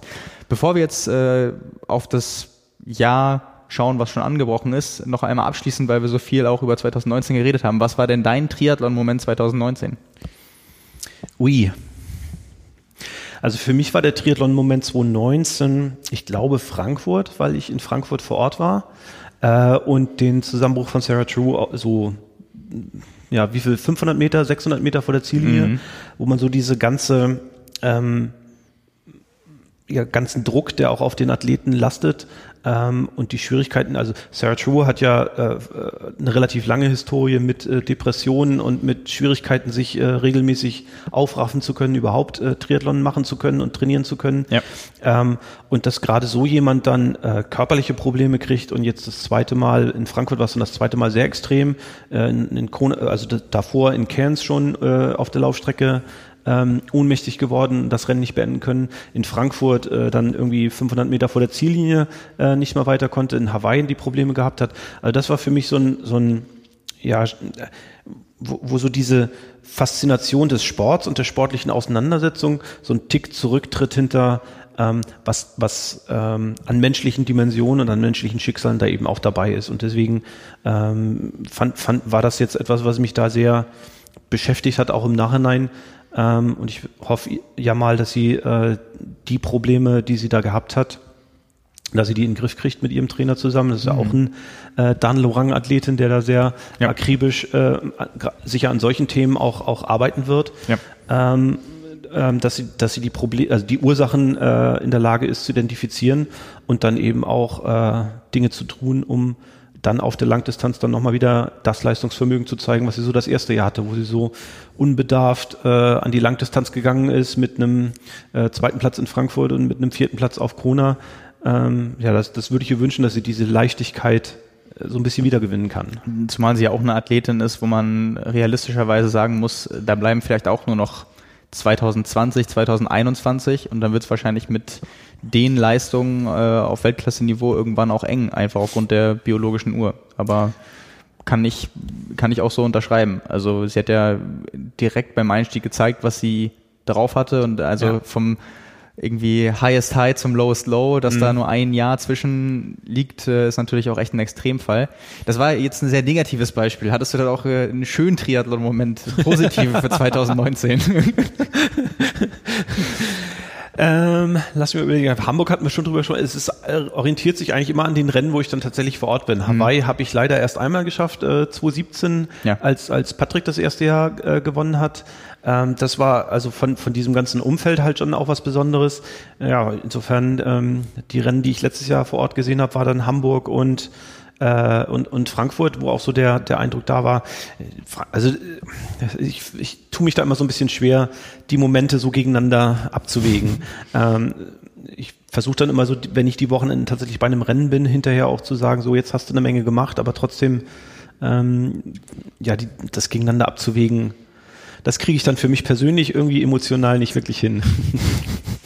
Ja, kann ich, kann ich gut nachvollziehen. Aber manchmal hat man ja gerade eben, wenn man das auch nicht rational betrachtet, sondern emotional diese Momente, wo du so zurückdenkst und irgendwie ganz genau weißt, okay, da bin ich ja, war ich ja total aus dem Häuschen oder das war eine riesige Überraschung oder da, das hat mich ja total geflasht. Eben sowas, wie du jetzt auch, auch wenn es ein Negativbeispiel war, aber dass sich sowas dann irgendwie auch aus diesem, aus dieser Sportatmosphäre geholt hat und irgendwie dann auch die, die menschlichen Dimensionen in den Vordergrund gerückt hat, was ja auch ähm, zwar dann nicht unbedingt schön ist, aber auch ähm, etwas, was einem wahrscheinlich dann mit großer Nachwirkung mhm. in Erinnerung bleibt. Das kann ich schon auch, und, auch verstehen. Nehmen wir halt die zwei äh, Hawaii-Momente, die für mich irgendwie waren.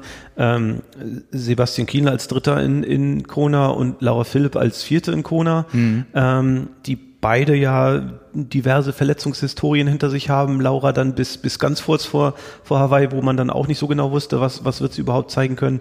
Äh, das waren auch schon so Dinge, wo man weiß, ähm, da haben Leute äh, an der Startlinie gestanden, die ähm, dann auch eben gewisses Risiko eingegangen sind, um ihre Ergebnisse dort abliefern zu können ähm, und haben aus der Vorbereitung was relativ Gutes draus gemacht. Ähm, beide sicher nicht auf dem Level, wo sie sagen, äh, ich bin jetzt tausendprozentig zufrieden. Ja, ja. ähm, aber wo, wo man so, so einen positiven Haken an das Jahr setzen kann und sagen kann, so, okay, das war 2019, ist, ist, ist gut gelaufen. Ich kann ähm, guter Dinge und wahrscheinlich mit einem besseren Gefühl als Sebi nach 2018 äh, in die neue Saison ja. reingehen und gucken, was da gehen wird. Ja, neue Saison ist das Stichwort. Wir wollten mal schauen, welche Faktoren so mit zu berücksichtigen sind, wenn ein Profi seine Saisonplanung angeht. Sprich, was man jetzt mittlerweile berücksichtigen muss, wenn man weiß, man muss unter Umständen ein Ironman-Rennen gewinnen mhm. oder man macht bewusst ein Rennen, wo man von ausgehen kann, dass es entweder mehrere Slots gibt bei Kontinentalmeisterschaften oder bei dem man von anderen Athleten weiß, die zum Beispiel nur noch validieren müssen oder schon qualifiziert sind, dass man eben auch Platz zwei, drei, vier belegen kann mhm. und sich dann noch qualifiziert, was da so die verschiedenen Strategien sind. Ähm, du hast das Corona Pro Ranking schon angesprochen. Wo siehst du denn, auch vielleicht aufgrund deiner Daten, jetzt die größten Unterschiede nach dem ersten Jahr des Wiedereinstiegs vom Slot-System mhm. für die Profis. Also erklären wir vielleicht nochmal kurz, das Kona Pro Ranking war das alte Quali-System, wo du, je nachdem auf welchem Platz man eingekommen ist, äh, Punkte gesammelt hast ähm, und dann irgendwie mit den besten drei oder vier Rennen ähm, über das Jahr hinweg, die Zahlen haben sich da immer so ein bisschen äh, sortiert, ähm, teils Ironman, teils 73, ähm, ja, Punkte gesammelt hast über das Jahr hinweg ähm, und dann Ende Juli und Ende August äh, die besten X-Athleten äh, einen Corona-Slot gekriegt haben. Ähm, in der Praxis hat das dann bedeutet, dass fast alle äh, Athleten ähm, mehrere Ironman und mehrere 73 gemacht haben, mhm. um auf die Punktezahl zu kommen. Ähm, Im Gegensatz dazu jetzt das neue Slot-System, wo im Prinzip der Sieger ähm, sicher sein kann, äh, einen Kona-Slot zu kriegen und manchmal eben auch der zweite, dritte, vierte, manchmal rutscht es auch ganz schön weit runter, ähm, noch Chancen sich ausrechnen kann. Ähm, Im Endeffekt hat das dazu geführt, dass sehr viel weniger, äh, also dass, dass die Profis, ich sag mal, im Schnitt ein Rennen weniger pro Saison machen müssen, ähm, einfach zumindest die, die sich für Kona qualifizieren, ähm, weil du halt sehr viele dabei hast, die jetzt teilweise dann schon im äh, September, Oktober, November, Dezember ihre Slots für äh, Kona 220 gesichert haben und deswegen relativ entspannt jetzt den Rest ihres Jahres planen können. Wo würdest du sagen, liegen jetzt die größten Unterschiede vielleicht in der Planung bei den Profis? Also von der Planung her, ähm, dadurch, dass du nach einem Rennen eben möglicherweise deinen Slot äh, sicher hast oder dass du weißt, ich muss definitiv noch ein weiteres machen, weil du weiter hinten gelandet bist, ähm, ja, ist das zum einen ein bisschen weniger planbar, ähm, weil du unter Umständen eben Plan B, C, D äh, ins Auge fassen musst. Ähm, zum anderen ermöglicht es dir aber auch, für, gerade für die, die den Slot geschafft haben, sich so den Sommer so ein bisschen nach ähm, nach eigenen Wünschen besser zusammenzustellen, als man das in der Vergangenheit konnte. Also ich glaube, Challenge Rot wird äh, so als, als Sommerrennen ähm, sicher davon profitieren, dass halt ein ganzer Schwung dabei ist, die ihren Slot äh, jetzt schon sicher haben oder ähm, so à la Frodo oder vielleicht Sebi oder so ähm, irgendwo einen Frühlings-Ironman machen ähm, und dann eben den Sommer frei haben, um äh, Rot machen zu können, was in der Vergangenheit eher schwierig war. Ich hatte, ich hatte jetzt im Nachhinein so ein bisschen den Eindruck, die größten Verlierer, in Anführungszeichen, sind eigentlich die, die auf Hawaii im Vorjahr Platz vier bis zehn ja. belegt haben. Ja. Das würdest du wahrscheinlich auch unterschreiben, oder? Ja, also der, der dürfste Platz auf Hawaii äh, ist, ist Platz vier. Aus ganz vielen Perspektiven jetzt mittlerweile, ja. ähm, weil ähm, Platz eins bis drei äh, von Kona bekommen halt äh, den, den Automatic Qualifier Slot. Die müssen zwar noch einen, einen Ironman ins Ziel bringen in der Folgesaison, ähm, aber haben auf jeden Fall den Slot sicher, während Platz 4 äh, genauso wie Platz 35 oder jemand, der gar nicht auf Kona war, ja. äh, irgendwo ein Rennen gewinnen muss. Ja. Und das haben wir letztes Jahr bei Sarah True äh, gesehen, die dann äh, Cairns versucht hat, äh, DNF, äh, Frankfurt versucht hat, DNF und die dann zum Glück auf Mont Blanc nochmal äh, den, den, den Slot sich sichern konnte. Genau, und vierte eben war und 2018. Vierte war, genau. Ja. Insofern hoffe ich mal, toi toi für Laura, äh, dass die ähm, nicht so eine ähnliche äh, Arie äh, sich, sich aufhalten muss, äh, wie, wie das bei äh, Sarah letztes Jahr war. Ähm, ja, das, Laura steht halt jetzt äh, zwar als Vierte mit ein bisschen Preisgeld da, aber für ihre Kona-Planung 2020 halt äh, bei Null. Die muss sich halt irgendwo ein Rennen suchen, wo sie, wo sie ihren Slot machen will. Mal gucken, was dabei rauskommt. Genau, der, der große Unterschied, auf den ich hinaus wollte, war nun mal, dass man für Platz vier bis zehn immer noch mit einer anderen Gewichtung, aber beim Kona Pro Rating noch äh, Ranking noch Punkte bekommen hat. Ja, und das heißt, auch ziemlich viele Punkte, weil Genau, Kona halt ein, ja. ein Hochpunkterennen war. Ähm, da hat man fast mehr Punkte bekommen, als wenn man irgendwo anders einen kleinen Ironman gewinnt. Ähm, sodass Ja. man fast, also zumindest bei den Männern war das so, bis 10, hm, 12, 13 so, äh, da muss man noch einen Ironman machen, den muss man jetzt sowieso machen. Genau. Ähm, wenn man da jetzt einigermaßen abschneidet, dann hat man den, den Slot eigentlich in der Tasche gehabt. Genau, es, es, war da quasi so, du musstest eigentlich nur mehr oder weniger finishen und zu der Zeit hätte es ja auch gereicht, da machst du irgendwo noch einen guten 70-3 Genau. ähm, und dann hast du das Ding sicher und mittlerweile ist es so, du kannst Fünfter werden und es bringt dir eigentlich nichts. Du musst äh, trotzdem nochmal deinen nächsten Sommer-Ironman oder Frühjahrs-Ironman, da musst du dir einen einen Slot holen, sprich du müsstest eventuell ein Ding sogar gewinnen und vorher war es halt so, dein Hawaii-Ergebnis aus dem Vorjahr hat dir den Slot gesichert und validieren musstest du eben mit einem Rennen, wo du aber auch hättest Zwölfter werden können Ja. und das wird jetzt eben nicht mehr reichen. Nun, Jetzt kann man natürlich sagen, das ist jetzt ein Unterschied, ob das jetzt gut oder schlecht ist, Mhm. ist dann halt auch eben nochmal was, was man äh, diskutieren kann, weil ähm, dass, dass Kona so ein Riesengewicht für das äh, Kona Pro Ranking hatte, hat halt eben auch dazu geführt, dass, dass da nicht so viel Durchmischung war, dass da nicht so viele neue Athleten es geschafft haben, sich für Kona zu qualifizieren, weil eins bis zehn war halt schon so gut wie dabei. Dann waren bei den Männern schon zehn von den 50 Slots weg, äh, bei den Frauen irgendwie zehn von, von äh, 35. Ähm, da war halt nicht mehr so viel Platz da für äh, neue, junge Athleten, sich dann tatsächlich da auch äh, nach Kona reinzuarbeiten. Ähm, ja, was, was, was halt schwierig ist, ist, dass, dass der der Unterschied zwischen Platz drei und vier, der vorher, na gut, Preisgeld und ein paar Punkte waren, Ja. der ist halt jetzt echt extrem geworden. Ja. Also drei ist sicher dabei und vier steht bei null. Das ist halt echt schon ein krasser Unterschied. Ja, ja und es ist halt, ist halt mittlerweile möglich, äh, eben durch diese Eintagesleistung dich direkt äh, zu qualifizieren. Also mir fallen da jetzt neben äh, Daniel Beckegaard und Christian Högenhaut, die wir schon hatten, auch noch äh, Tobi Drachler ein, Ja. der quasi sich auf Frankfurt fokussiert hat, auf wirklich diesen Tag und wo es dann auch mehr oder weniger klar war, entweder es klappt da oder es klappt nicht. Und äh, es hat dann eben geklappt und es war bis Hawaii dann auch quasi das einzige große Rennen und ja. das einzige in, in dem internationalen Vergleich richtig gute Rennen, was abgeliefert wurde, in dem Wissen, okay, ich muss dieses äh, neue Slot-System für mich nutzen und das hat da eben hervorragend funktioniert. Ist halt eine der, der äh, ich sag mal, Saisonplanungsstrategien. Ja. Ähm, du hast, äh, warst nicht in Kona oder hast dann einen Slot nicht gemacht. Dann ist halt die Frage so, wo versuche ich jetzt meine Quali zu schaffen? Dann gibt es einige, die das im Herbst oder in den, den späten Rennen äh, Western Australia versuchen. Dann gibt es einige, die versuchen, äh, mit Südafrika dann schon mal den Einstieg zu haben und dann schon im, im März, April ähm, den Slot zu haben. Neuseeland war auch mal so ein Rennen, was ähm, dadurch, dass da auch noch extra Slots waren, ähm, sehr sehr gut besetzt war die letzten Jahre. Mal gucken, was das, was das dieses Jahr wird. Oder eben zu sagen, okay, ich fokussiere mich auf ein Sommerrennen. Ähm, Frankfurt ist da eigentlich gerade für die Herren relativ gutes Pflaster gewesen, weil klar war, ähm, da waren zwar die großen drei Namen äh, aus Deutschland am Start mit Patrick, mit äh, Frodo, mit, mit Sebi. Die zählen aber für die Slots alle drei nicht mit, weil sie äh, ihre Automatic Qualifier haben. Ähm, insofern war klar, dass die Slots da schon mal mindestens bis auf fünf, sechs irgendwie äh, runtergehen werden. Dann kriegst du vielleicht noch einen vierten Slot über diese unassigned Slots, kann man gleich nochmal was zu sagen, ähm, mit dazu.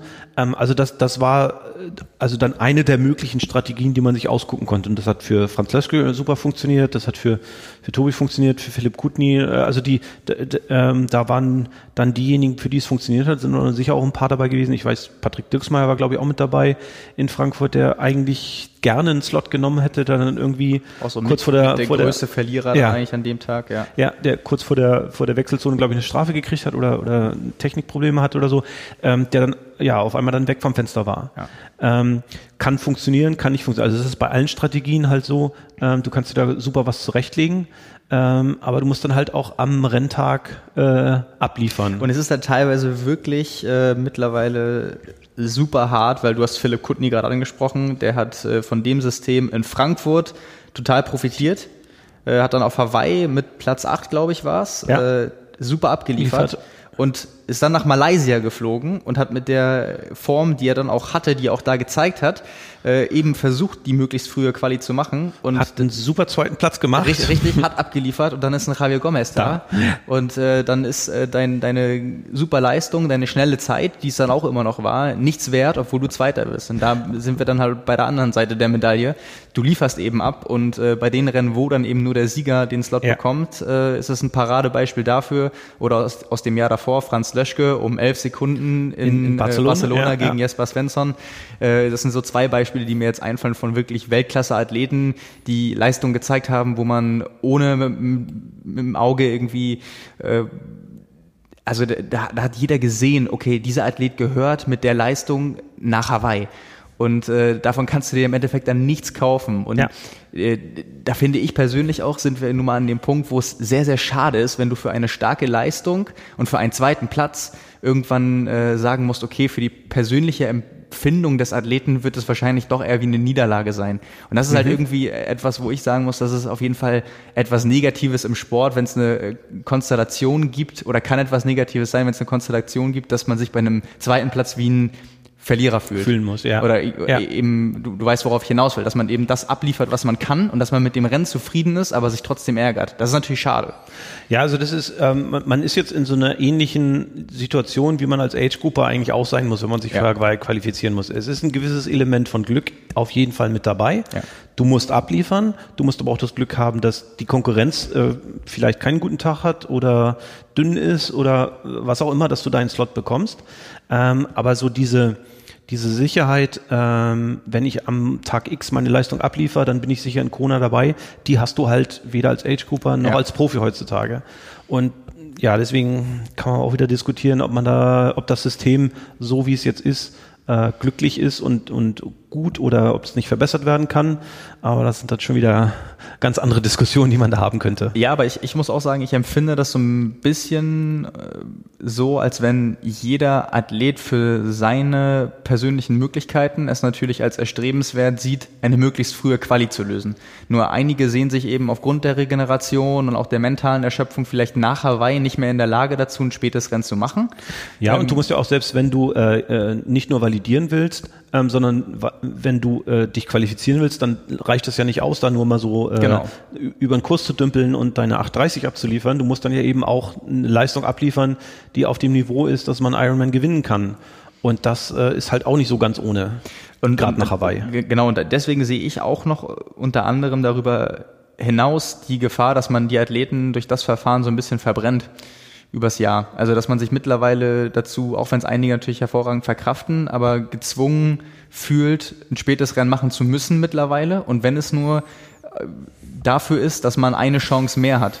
Und dass es dann eben dazu führt, dass du es vielleicht dann beim ersten Mal nicht schaffst, dass du das Rennen eigentlich gar nicht machen willst aus Überzeugung, sondern eher denkst, okay, für, für das, was ich abliefern kann, ist es wahrscheinlich sogar noch das Beste, mhm. wenn ich dieses Rennen mache und man sich dafür entscheidet, obwohl man gar nicht 100% dahinter steht. Dann schafft man es nicht, dann muss man sich wieder überlegen, okay, wenn ich jetzt im Frühjahr noch ein Rennen machen will, dann habe ich eigentlich jetzt aber auch keine richtige Keinen richtigen Winter mehr, ja. Genau, genau ja. Und, und, und muss eigentlich weitermachen.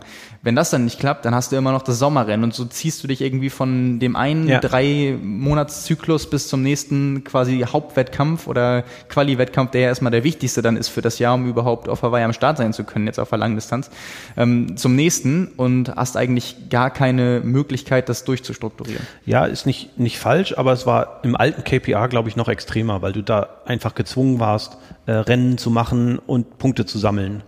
Ähm, und wenn du halt dann auch noch ein Rennen dabei, also du musst sowieso schon vier Rennen irgendwie machen mhm. und dann hast du noch eins, wo du, wo du äh, ein schlechten, schlechtes Ergebnis hast und nicht viele Punkte hast, dann bist du fast schon gezwungen, ein fünftes Rennen zu machen. Also der Druck, ähm, Rennen machen zu müssen, ähm, war vorher eher noch höher als jetzt. Jetzt bist du dazu gezwungen, dir tatsächlich auch zu überlegen, wie komme ich an die Startlinie und bin in einer Verfassung, dass ich tatsächlich um das, um den Sieg mit äh, aber, arbeiten kann. Aber die Wahrscheinlichkeit einer Erfolgsquote ist mittlerweile geringer. Natürlich. Weil du halt vorher sagen konntest, okay, hier ein Platz vier, da gewinne ich noch ein 70-3 und muss weniger Aufwand betreiben im Training und auch bei den, bei den Rennen. Und dann kriegt man das von den Punkten irgendwie hin. Das äh, konnte man halt vorher noch machen und das ist halt jetzt natürlich dadurch nicht mehr möglich.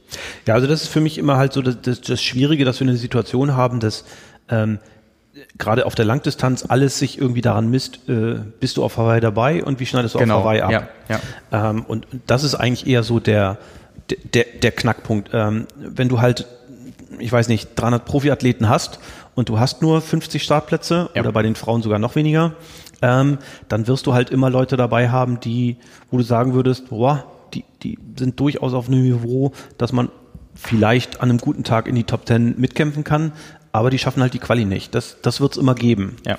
Ähm, und ich glaube, da sind halt auch viele Athleten gefordert und viele Coaches gefordert, ähm, für sich einen Plan aufzustellen, der es einem erlaubt, innerhalb seiner Regenerationsfähigkeit, innerhalb seiner Möglichkeiten gute Ergebnisse abzuliefern. Ähm, wenn du halt so eine Strategie wählst, wie ich will auf jeden Fall nach Kona und scheißegal, wie oft ich laufen muss, Ja. dann, dann starte ich halt alle drei Wochen. Ähm, dann kannst du Glück haben, dass du irgendwann mal tatsächlich äh, einen brauchbaren Tag hast und ein schlechtes Feld erwischt hast und, und bekommst deinen Slot, Slot. Aber das machst du dann ein oder zwei Jahre.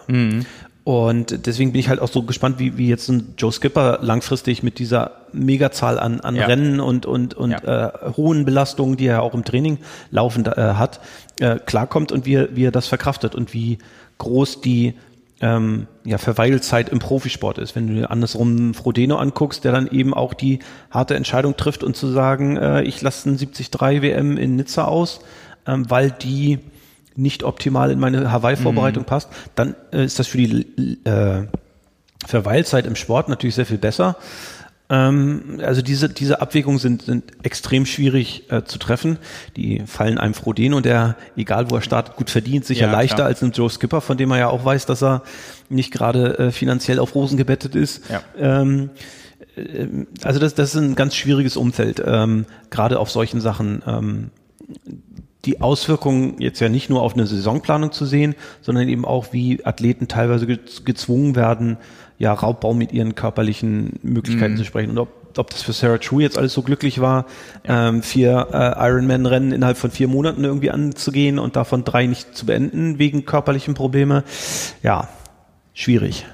Ja, das ist im, äh, im Profisport natürlich generell die, die schwierige Entscheidung, wenn man jetzt bei, von, wenn wir von Triathlon reden, reden wir ja nun mal von einer Sportart, wo es normal ist, dass man teilweise 30 oder mehr Stunden in der Woche trainiert.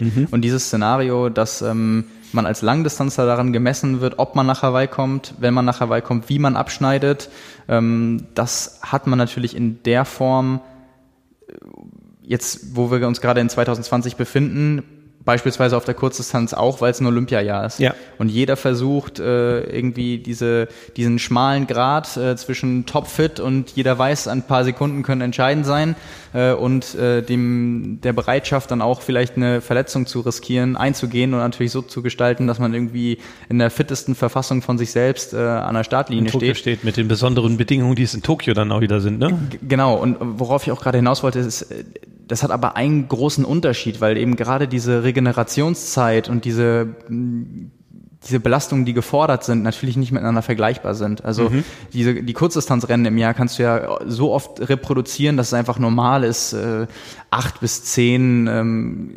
Kurzdistanzen oder dann vielleicht dabei ein paar Sprintdistanzen zu machen, das ist gar kein Problem. Aber dann, wenn wir von vier Langdistanzen sprechen, ist das halt ein, irgendwann ein Umfang, wo man sagen muss, okay, wenn, wenn man das drei, vier Jahre hintereinander irgendwie machen Ja. soll oder eben muss, weil nur so kannst du vielleicht dann im Sport auch nur bestehen, dann äh, gebe ich dir völlig recht. Das ist natürlich auch eine Frage, wie schlau das dann langfristig für den Körper ist und wie lang man das dann auch betreiben kann. Also das äh, kommt ja da auch noch mit rein. Aber da darf man nicht vergessen, du, hast ja gerade schon gesagt, du, du bist der Meinung, das war vorher mit dem Kona Pro Ranking sogar noch extremer. Dann war das ja quasi ein Zustand, der immer schon gegeben war, wenn man sich daran als Profi messen lassen will, auf der Langdistanz. Ja, also äh, KPR waren halt wirklich viele Athleten dabei, die gerade so, wenn es auf den Cut-Off zuging, gesagt haben, oh, ich brauche jetzt nochmal 100 Punkte extra, um, um Ja. mich gut zu fühlen. Gehe ich das Risiko ein, das Rennen zu machen? Ähm, ähm, oder riskiere ich es, äh, keine Punkte zu machen und vertraue drauf, äh, dass, dass meine Punkte ausreichen? Also da war der Druck noch ein bisschen extremer. Und was du da halt auch hattest, da wurden die Slots erst im Juli oder August vergeben. Ja. Ähm, Und äh, wenn du halt Pech gehabt hast, bist du äh, im Juli aus dem aus den Slots rausgerutscht, im August aus den Slots rausgerutscht und standst dann ja. im August ähm, mit einer fertig gebuchten Hawaii-Trainingslager da, aber ohne Hawaii hinten als Rennen haben zu können. Ja, das ist ein guter Punkt, stimmt. Jetzt weiß man ja sofort nach dem Rennen Bescheid und kann im Anschluss direkt die konkreten Planungen auch irgendwie ins Auge fassen. Ja. Ähm, vielleicht können wir das an Beispielen mal festmachen, wie denn jetzt mit unterschiedlichen Situationen umgegangen wird. Also resultierend aus dem Jahr 2019, äh, von dem man vielleicht jetzt auch weiß, ähm, was sie schon dieses Jahr machen. Mhm. Fangen wir erstmal an, du hast die Olympioniken schon angesprochen. Kurzausflug auf die Kurzdistanz. Ja, genau. ähm, da wissen wir von zweien, die äh, Olympia sich vorgenommen haben. Ähm, ich weiß nicht, ob, ob äh, ist Gomez schon verlässlich nominiert oder wie, wie ist die Prozedur bei den, bei den Spaniern äh, überhaupt? Gomez also, wird, äh, also äh, du meinst jetzt für Tokio? Für Tokio, ja. Hat, äh, also es gab noch keinen keine offizielle Auswahl, aber Gomez hat jetzt vor zwei Wochen gesagt, äh, er wird quasi bis Ende Juli, bis zu den Olympischen Spielen, mhm. die Saison so bestreiten, als wenn es nur Olympia geben wird. Und danach äh, fällt auch erst die Entscheidung, ob er überhaupt seinen Hawaii-Slot annimmt, ja. weil ihm ist sogar noch wichtiger, dass er jetzt, seine Frau kommt ja aus Neuseeland, mhm. äh, dass er dieses Jahr bei der 73 WM, WM. Okay. nochmal richtig äh, einen raushauen kann, nachdem er in Nizza nur Sechster geworden ist und da auch sehr unzufrieden war mit eine Woche vorher Grand Final in Lausanne und so mhm. weiter. Ähm, und er das, glaube ich, sogar so formuliert hat, irgendwie davon auszugehen, dass man auf den drei Hochzeiten äh, tanzen kann und so erfolgreich, wie er das gerne machen würde, wäre fast schon ein bisschen respektlos, ja. äh, das äh, zu erwarten. Und deswegen hat er gesagt, kann es auch gut sein, äh, dass man ihn auf Hawaii erst 2021 wieder äh, wiedersehen wird. Aber er hat gesagt, nach 2020 weiß er ganz genau, was ihm dann noch bleibt, ist Hawaii. Und solange er Triathlon noch macht, wird er sich dann darauf fokussieren. Aber er wird definitiv äh, Olympia, ja. also zumindest sehr stark anstreben. Man weiß ja. natürlich immer nicht, was kurzfristig passiert, aber ja, genau. nach der Rio-Enttäuschung ist das natürlich auch mehr verständlich, als verständlich, dass er das nochmal will. Genauso wissen wir von Alistair Brownlee, dass er einen äh, Fokus auf die äh, äh, Olympiade setzen wird. Mal gucken, der ist auch noch nicht nominiert. Ähm, aber da jetzt, ich sag mal, auch nicht unbedingt sich jetzt äh, acht Kandidaten aus Großbritannien anbieten. Ich glaube, wenn er als äh, Olympiasieger, als doppelter Olympiasieger ähm, sagen wird, er möchte dahin, dann wird, glaube ich, auch die britische Nominierungskommission da nicht an ihm vorbeikommen. Ja, also das glaube ich auch. Die Großbritannien ist da sehr breit aufgestellt, ähm, was auch die, was Männer und Frauen angeht mhm. tatsächlich.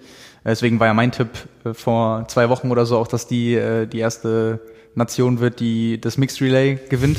Ähm, aber ich glaube auch tatsächlich, dass wenn, wenn da der Doppel-Olympiasieger sagt, er, er will noch mal und das auch mit einem Bestreben, äh, nicht nur als Tourist zu reisen, sondern eben alles aus sich rauszuholen, ja. dass die da nicht dran vorbeikommen und sagen, hey, nee, vor allem, weil, weil man 2019 ja auch gesehen hat, er hat nach zweieinhalb Jahren wieder eine Sprintdistanz gemacht in Italien, direkt gewonnen. Also vorher, ich glaube in Tokio, äh, in, in Rio, Entschuldigung, war, war es ja genau das gleiche. Ah, zwischendurch mal zwei Wochen nicht gelaufen und verletzt gewesen und dann kommt er und gewinnt Gold.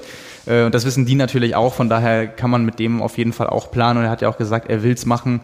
Und bei dem glaube ich dann auch, dass der beides machen wird. Ja, würde jetzt auch äh, von, von dem, was sie in der Vergangenheit gemacht haben und den Äußerungen, die man von beiden gehört hat, jetzt auch keinen Sinn machen, dass sie da jetzt umschwenken. Ähm, wo wir wissen, dass es Olympioniken sein werden, ist äh, Gustav Iden und Christian Blumenfeld ähm, wo wir bei beiden aber jetzt die Fragezeichen haben, was passiert mit denen ähm, in Bezug auf äh, Kona und vielleicht auch in Bezug auf Topo. Ähm, ja, Eden hätte einen Automatic Qualifier Slot, den muss er aber auf jeden Fall mit einem Ironman Finish nochmal irgendwo validieren. Äh, Blumenfeld hat noch gar nichts, der müsste irgendwo gewinnen. Ja. Ähm, wo ich bei beiden so das Gefühl habe, boah, ey, das mit, mit, mit Tokio und der Vorbereitung auf Tokio äh, und dann eben auch mit der Verpflichtung, äh, ich muss eigentlich bis äh, Ende Juli oder Mitte August irgendwie mein Rennen machen. Da ist man dann zeitlich sehr nah auch an, an Tokio dran. Ähm, ja, kann mir ehrlich gesagt nicht so wirklich vorstellen, dass das ähm, realistische Umsetzungschancen bekommt. Also ich äh, glaube sogar eher, Grundsätzlich würde ich sagen, bei denen ist echt alles möglich. Ja, gut, ja, die sind verrückt genug, dass sie sowas einfach machen. Ja. Und ich meine, so, so ein Ironman-Finish für, für Gustav, das kann man vielleicht auch nochmal genau, äh, 14 ja. Tage nach äh, Tokio machen. Das, wollte das wollte ich nämlich auch gerade sagen. Das halte ich noch für absolut umsetzbar. Das wird dann halt ein, ein ganz langer Trainingstag für ihn. Äh, da muss er ja auch nicht dann irgendwie viel riskieren und Vollgas geben, sondern da kann er ja, wenn er durchkommt und erste Erfahrungen sammelt, ist es ja auch schon mal was. Ähm, bei Christian könnte ich mir tatsächlich vorstellen, dass es ähnlich so ist wie bei äh, Javier Gomez auch, Ja. dass er dann sagt, okay, äh, Olympia, ganz egal wie gut es lief, ähm, den Klotz mit äh, oder, oder den Druck letztendlich auch einen Ironman überhaupt zu machen und dann gleich gewinnen zu müssen, will er sich nicht ans Bein binden, aber vielleicht in Taupo dann äh, den vierten Platz doch nochmal gegen eine Goldmedaille tauschen bei der 73 WM. Äh, das halte ich da auch für, für realistischer, aber ich glaube kaum, ähm, dass Gustav sich die Chance entgehen lässt, in Anführungszeichen nur finishen zu müssen. Ja. Ähm, dafür kriegt er diese Chance vielleicht nur einmal mit dieser was- Sonderkonstellation. Also was ich dieses Jahr äh, ganz schwierig finde, ist äh, mit, mit Torpro äh, nach äh, Kona in diesem Ja. Jahr. Die sind erst im November. Ähm, und damit glaube ich, wird es fast keinen geben, der es schafft, irgendwie alle drei Höhepunkte mitzunehmen. Äh, und ich glaube, selbst alle Leute, die äh, Kona als, als Saisonhöhepunkt nehmen, da würden nicht allzu viele noch den Weg nach Neuseeland nehmen und Ja. die 73 WM machen. Insofern könnte die nochmal, auch so nochmal von den Kurzdistanzlern, die nach Olympia nochmal durchstarten, tatsächlich nochmal den einen oder anderen äh, Bei den- mitkriegen. bei den von, Frauen- von, bei von den- der Vorbereitung her wird es passen. Ja. Von der Qualifying wird schon wieder schwierig, weil du musst ja bis, bis äh, Juni, Ende Juni deinen deinen Slot fest haben, Ja. äh, weil dann die Qualiphase für, für Taupo endet. Aber äh, da, da kann sicher nochmal das eine oder andere, ne? Flora Duffy, Ja, wollte ich auch sagen, bei, bei den, bei den ja. Frauen, Flora Duffy jetzt äh, vorletztes Wochenende und äh, im, wann war es, November, äh, Ashley Gentle in, Ja. in China. Ähm, also da gibt's ja durchaus auch das Bestreben bei den Frauen dann zu sagen, okay, Ende Juli äh, Olympia und danach dann eben äh, nochmal was anderes ausprobieren. Niklas Spierig hat auch in der Rio-Vorbereitung den 173 Genau. gemacht. Das wäre auch so nochmal so eine Kandidatin, die das Ja. ins Auge fassen könnte. Also das, das kann nochmal so eine ganz neue äh, Durchmischung in der Konstellation für, für Topo geben. Ähm, ob die Leute, die tatsächlich den Schwerpunkt auf, auf Kona legen und im Oktober Kona machen, äh, dann ihre Form nach November, äh, in November mit rübernehmen und ja auch mit den besonderen Anforderungen für 73, ob das so passt, das wird schwierig, glaube ich. Also da, da sind wieder so die Fragen, wird sich das ein, ein Kienle oder ein Frodeno überhaupt antun, äh, in Neumünster, äh, in, in, in Neuseeland an die Startlinie zu gehen, im Bewusstsein, ich bin hier nicht bei 100 Prozent. Ja, ja, ja, das, das glaube ich, das glaube ich auch. Also wer, wer jetzt die Entscheidung mitbekommen hat oder die Entstehung letztendlich, wie es dazu kam, dass Frodeno die 73 WM in Nizza abgesagt Gesagt hat, hat. der weiß auch, dass er Ja. das irgendwie nicht leichtfertig gemacht hat, sondern er war da, erst den Kurs abgefahren. Ähm, er hat sich das auch lange überlegt, aber wenn du eben dann weißt, äh, dass Hawaii Priorität hat, dann ähm, fällt es dir vielleicht auch leichter dann zu sagen, okay, ich vertraue darauf, dass es eben dann auch funktioniert. Ja. Umgekehrt muss man natürlich aber auch sagen, Nizza war nun mal vor Hawaii. Und es würde dann bedeuten, zumindest, zumindest jetzt, wenn wir beim Beispiel von Frodeno bleiben, der Hawaii-Sieg würde vor der 73 WM kommen. Und wenn er dann auch mal da drüber stehen würde, dass er vielleicht nicht den Titel gewinnt, könnte er eben sagen, okay, was ich habe, das habe ich, Hawaii habe ich, dann nehme ich Neuseeland jetzt auch mit. Das ist dann irgendwie auch eine Typfrage, ähm, ob er jetzt an dem Punkt ist, wo er sagt, ich bin jetzt auch nur jemand, wenn ich weiß, ich kann gewinnen und ich bin mir da relativ sicher, dann gehe ich auch nur noch an den Start. Oder ob er da sagt, okay, ich will mich dann vielleicht auch mit den Leuten messen und wenn es dann für zwei oder dreimal reicht, ähm, kann ich auch damit leben, aber ich suche die Herausforderung, weil eben Hawaii nicht mehr gefährdet ist. So könnte, könnte ich mir auch vorstellen. Ja, andererseits hast du aber auch genügend Leute gehabt, die gesagt haben, äh, Nizza nehme ich mit als Trainingsreiz äh, in der Hawaii-Vorbereitung, ähm, weil das da auch äh, hilft. Ob es dann geklappt hat oder nicht, mal dahingestellt. Aber ähm, ja, also das, das wird spannend und da sieht man auch schon so, so wie diese, diese Bausteinchen, die man da so im Laufe des Jahres hat, auch irgendwie ineinander äh, passen müssen. Ähm, Ja. Was äh, die Profis ja immer haben, ist, dass äh, die äh, sich kostenlos bei allen möglichen Rennen anmelden können. Äh, einige das auch äh, weitlich ausnutzen und auf Ja. jeder Startliste irgendwie draufstehen, die Genau. rauskommt.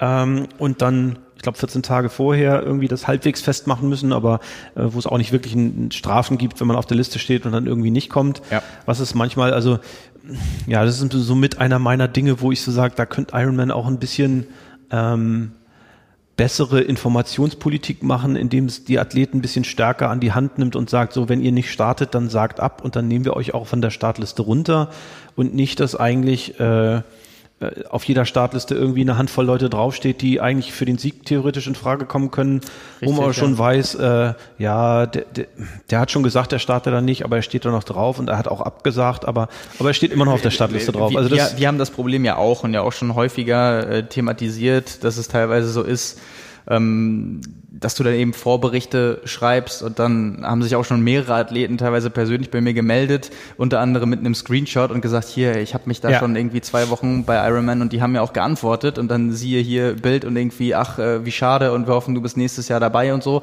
und dann eben halt zwei Wochen vorher, nicht drei Tage oder so, ja. wo man dann weiß, da sind noch nicht mal die Startlisten draußen, sondern die Entry-Lists, also da, da wird das noch bearbeitet, das ist noch nicht mal, das ist noch in der Entstehung, mhm. wo das dann eben irgendwie drei äh, Tipper sind und man die Athleten einfach rauslöschen könnte, bevor die endgültige Startliste veröffentlicht wird. Und äh, das wird vielen das Leben sicherlich erleichtern und äh, auch für die Athleten ist es ja auch angenehmer, wenn sie, wenn sie wissen, okay, äh, Konkurrent XY ähm, sieht dann auch, dass ich nicht am Start bin und geht davon aus, weil unter anderem haben wir jetzt auch festgestellt, ähm, ist ja die Konkurrenzsituation manchmal mitentscheidend dafür, ob du vielleicht ein Rennen machst oder nicht, wenn es denn, wenn dann dein Bestreben ist, eine, einen Qualiplatz zu ja, sichern. Also es gibt Athleten, die das äh, weitlich ausnutzen und für zwei Ironman, die eine Woche entfernt sind, melden und dann also extrem kurzfristig entscheiden, welches der beiden sie dann nun nehmen. Ja.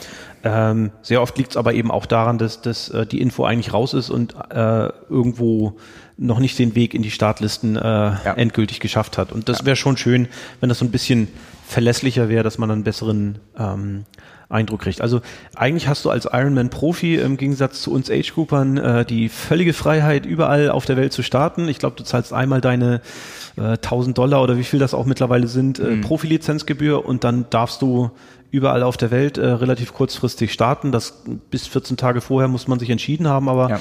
im Prinzip hat man die komplette Freiheit. Und dann könnte man denken, boah, hat man ja 52 Wochen, wo man sich weitlich austoben kann.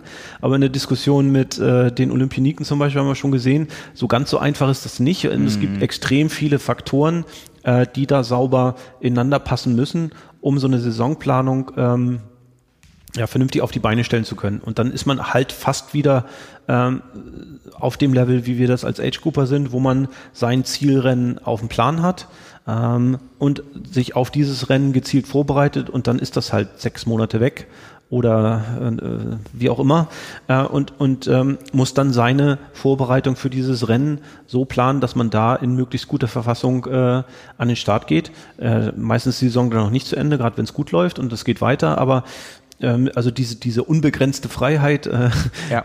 äh, sich äh, nach Lust und Laune mal irgendwo für ein Rennen äh, an die Startlinie zu stellen, die bleibt's halt auch nicht, sondern man braucht eine sinnvolle Vorbereitung, gerade wenn man Slot haben will, kann man eben auch nicht so bei 80 Prozent an der Startlinie stehen, sondern muss dann eben auch äh, mental und körperlich äh, ja, zumindest bei 90, 95 irgendwo sein, um ja. eben die Chance zu haben, da mitzustellen. Insofern sortiert sich das alles so ein bisschen leichter und dann haben wir so die, die Klassiker-Punkte, äh, wo man versucht, äh, seine Slots zu machen. Ähm, diejenigen, die gar nicht Kona auf dem Zettel haben, versuchen es dann gerne im Spätsommer, im, im Herbst, im im äh, australischen Sommer. Ja. Also äh, fangen wir an, die ersten drin sind immer irgendwie Wales, äh, Wisconsin, dann geht's über nach Barcelona ähm, bis äh, Western Australia, Arizona und, und Cozumel. Ja. Ähm, da, da, sind schon mal so die, die äh, Slots, die vergeben werden. Das sind vor allen Dingen natürlich die Athleten, die jetzt nicht noch Kona im Oktober dazwischen stehen mhm. haben, ähm, wobei es dann auch ein paar schräge Vögel gibt, die ähm, sich vorher schon ihren Slot holen. Äh, Cam Worth haben wir auch schon hinlänglich diskutiert mit Italien, ja. Äh, Lindsay Corwin in, in, in Wisconsin. Ähm, ähm, ähm, paar andere, die dann äh, nach Kona die Form nochmal mitnehmen, um dann Cozumel oder Western Australia zu machen und, und da ihre Slots äh, sich zu holen. Also das wird ein bisschen schwieriger, aber meistens sind das eigentlich so die Rennen, wo die Nicht-Kona-Aspiranten ähm, sich äh, ihre, ihre Slots holen und so eine gewisse Durchmischung des Kona-Felds für das nächste Jahr dann eben auch produzieren. Dann gibt's die Athleten, die irgendwie sich den den, das Frühjahr ausgucken und äh, Südafrika ist da der Klassiker, eben ganz früh in die Saison zu starten. Äh, Südafrika ist halt schön, weil als Kontinentalmeisterschaft hat man mehr Slots und mehr Slots heißt dann in, in äh, der Kurzformel 2M, 2F, 2U. Ja. äh, das heißt zwei äh, Slots für die Männer, zwei feste Slots für die Männer, zwei feste Slots für die Frauen und dann gibt's die U, die Unassigned Slots, ähm, wo äh, ich auch dann eine datentechnische Wissenschaft draus gemacht habe, um nachzuvollziehen, ähm, was für ein Algorithmus hat Ironman da jetzt eigentlich dahinter, um diese Unassigned Slots zu äh, vergeben. Also Hintergrund ist, die haben ein paar Rennen, wo es äh, zwei Unassigned Slots gibt ähm, die nach der Zahl der Starter am Rennen morgen verteilt werden, genau wie bei den Age-Groupern, mhm. ähm, die sich bei den Profis nach der Zahl der männlichen und weiblichen Pros halt orientiert. Ja. Ähm, was das Ganze so ein bisschen unübersichtlich macht, ist, äh, bei den Age-Groupern hast du halt äh, 60 Slots oder 40 Slots so in der Größenordnung, die vergeben werden.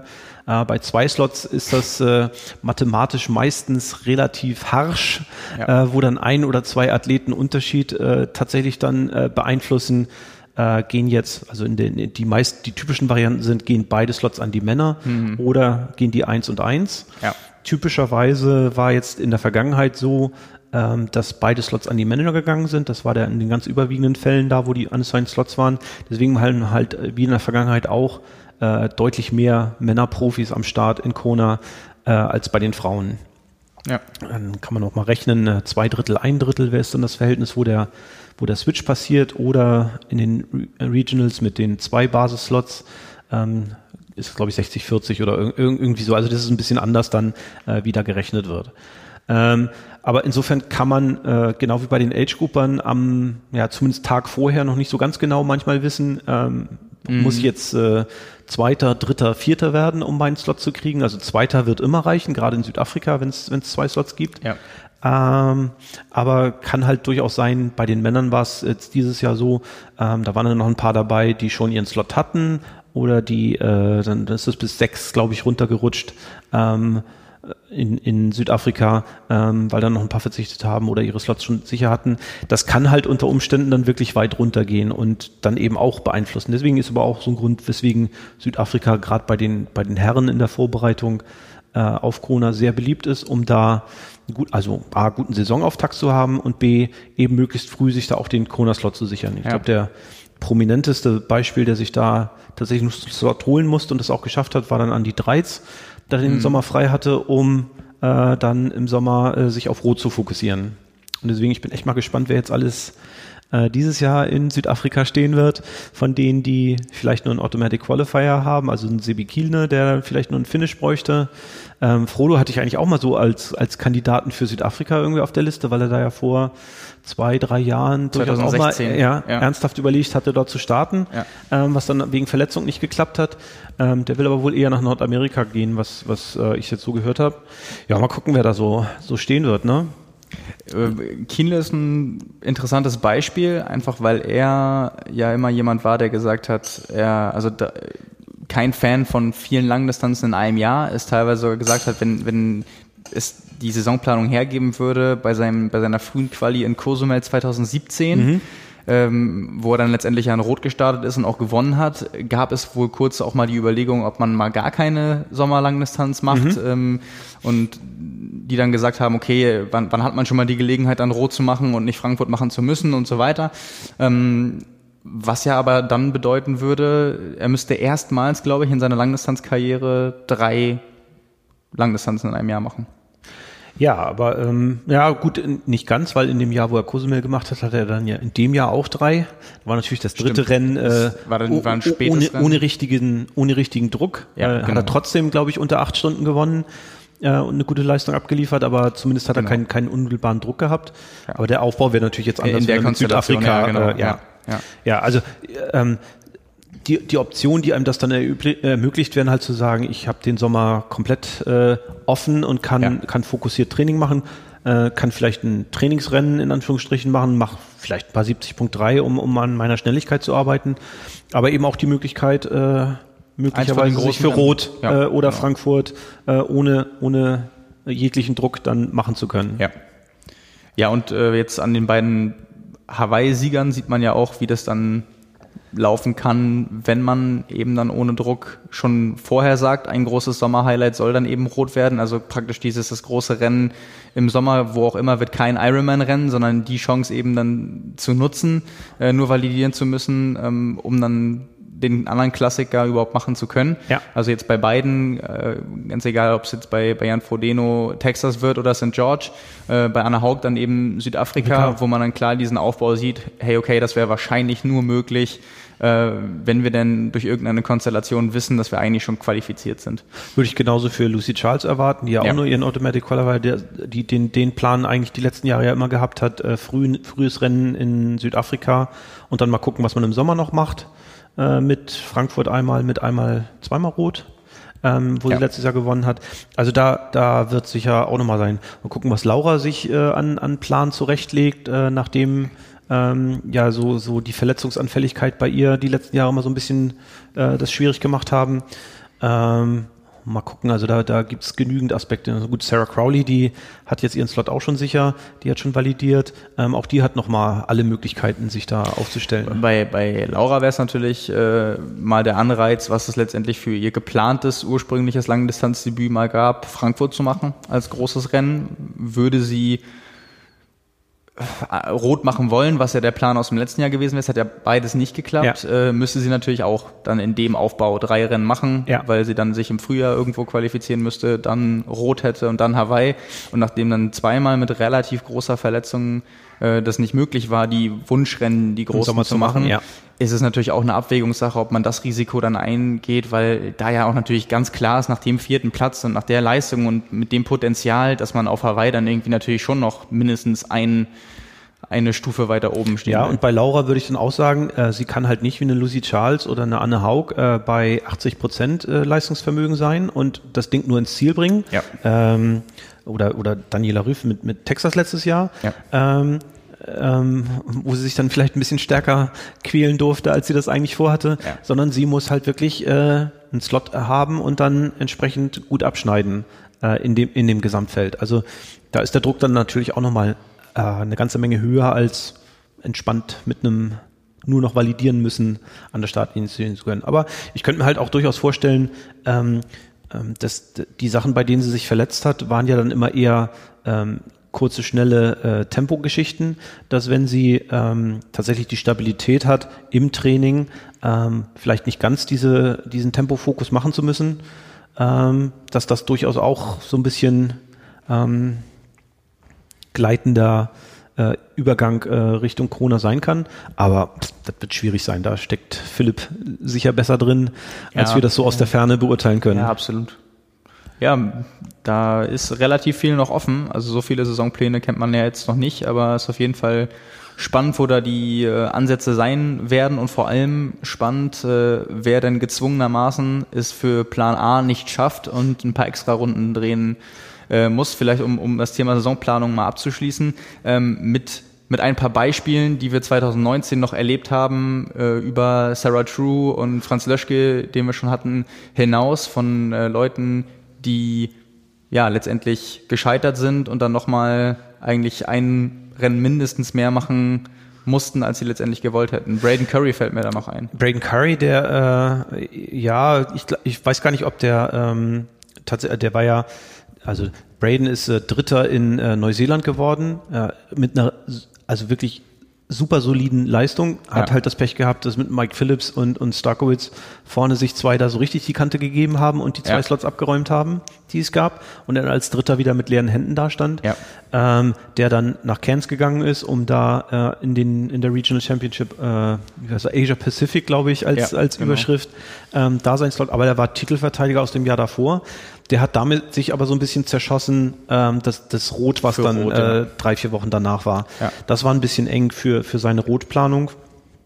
Mal schauen, was das wird. Genau, wenn ich mich recht erinnere, waren das aber dann in Neuseeland auch nur irgendwie anderthalb Minuten oder so bei ihm. Das war ja auch relativ knapp, glaube ich. Also das war nicht, dass er da um Längen geschlagen war. Der hat eine super Leistung gemacht, aber er hat halt statt einer 2,44, die er gelaufen ist, eine 2,42 laufen müssen. Genau, aber das ist dann halt der Unterschied, ne? Rela relativ eng. Also nicht irgendwie, dass man sagt, okay, der, der zweite war dann eine Viertelstunde vorher und das war ist vielleicht eine halbe Stunde vorher vom Rad gestiegen. Ja, genau.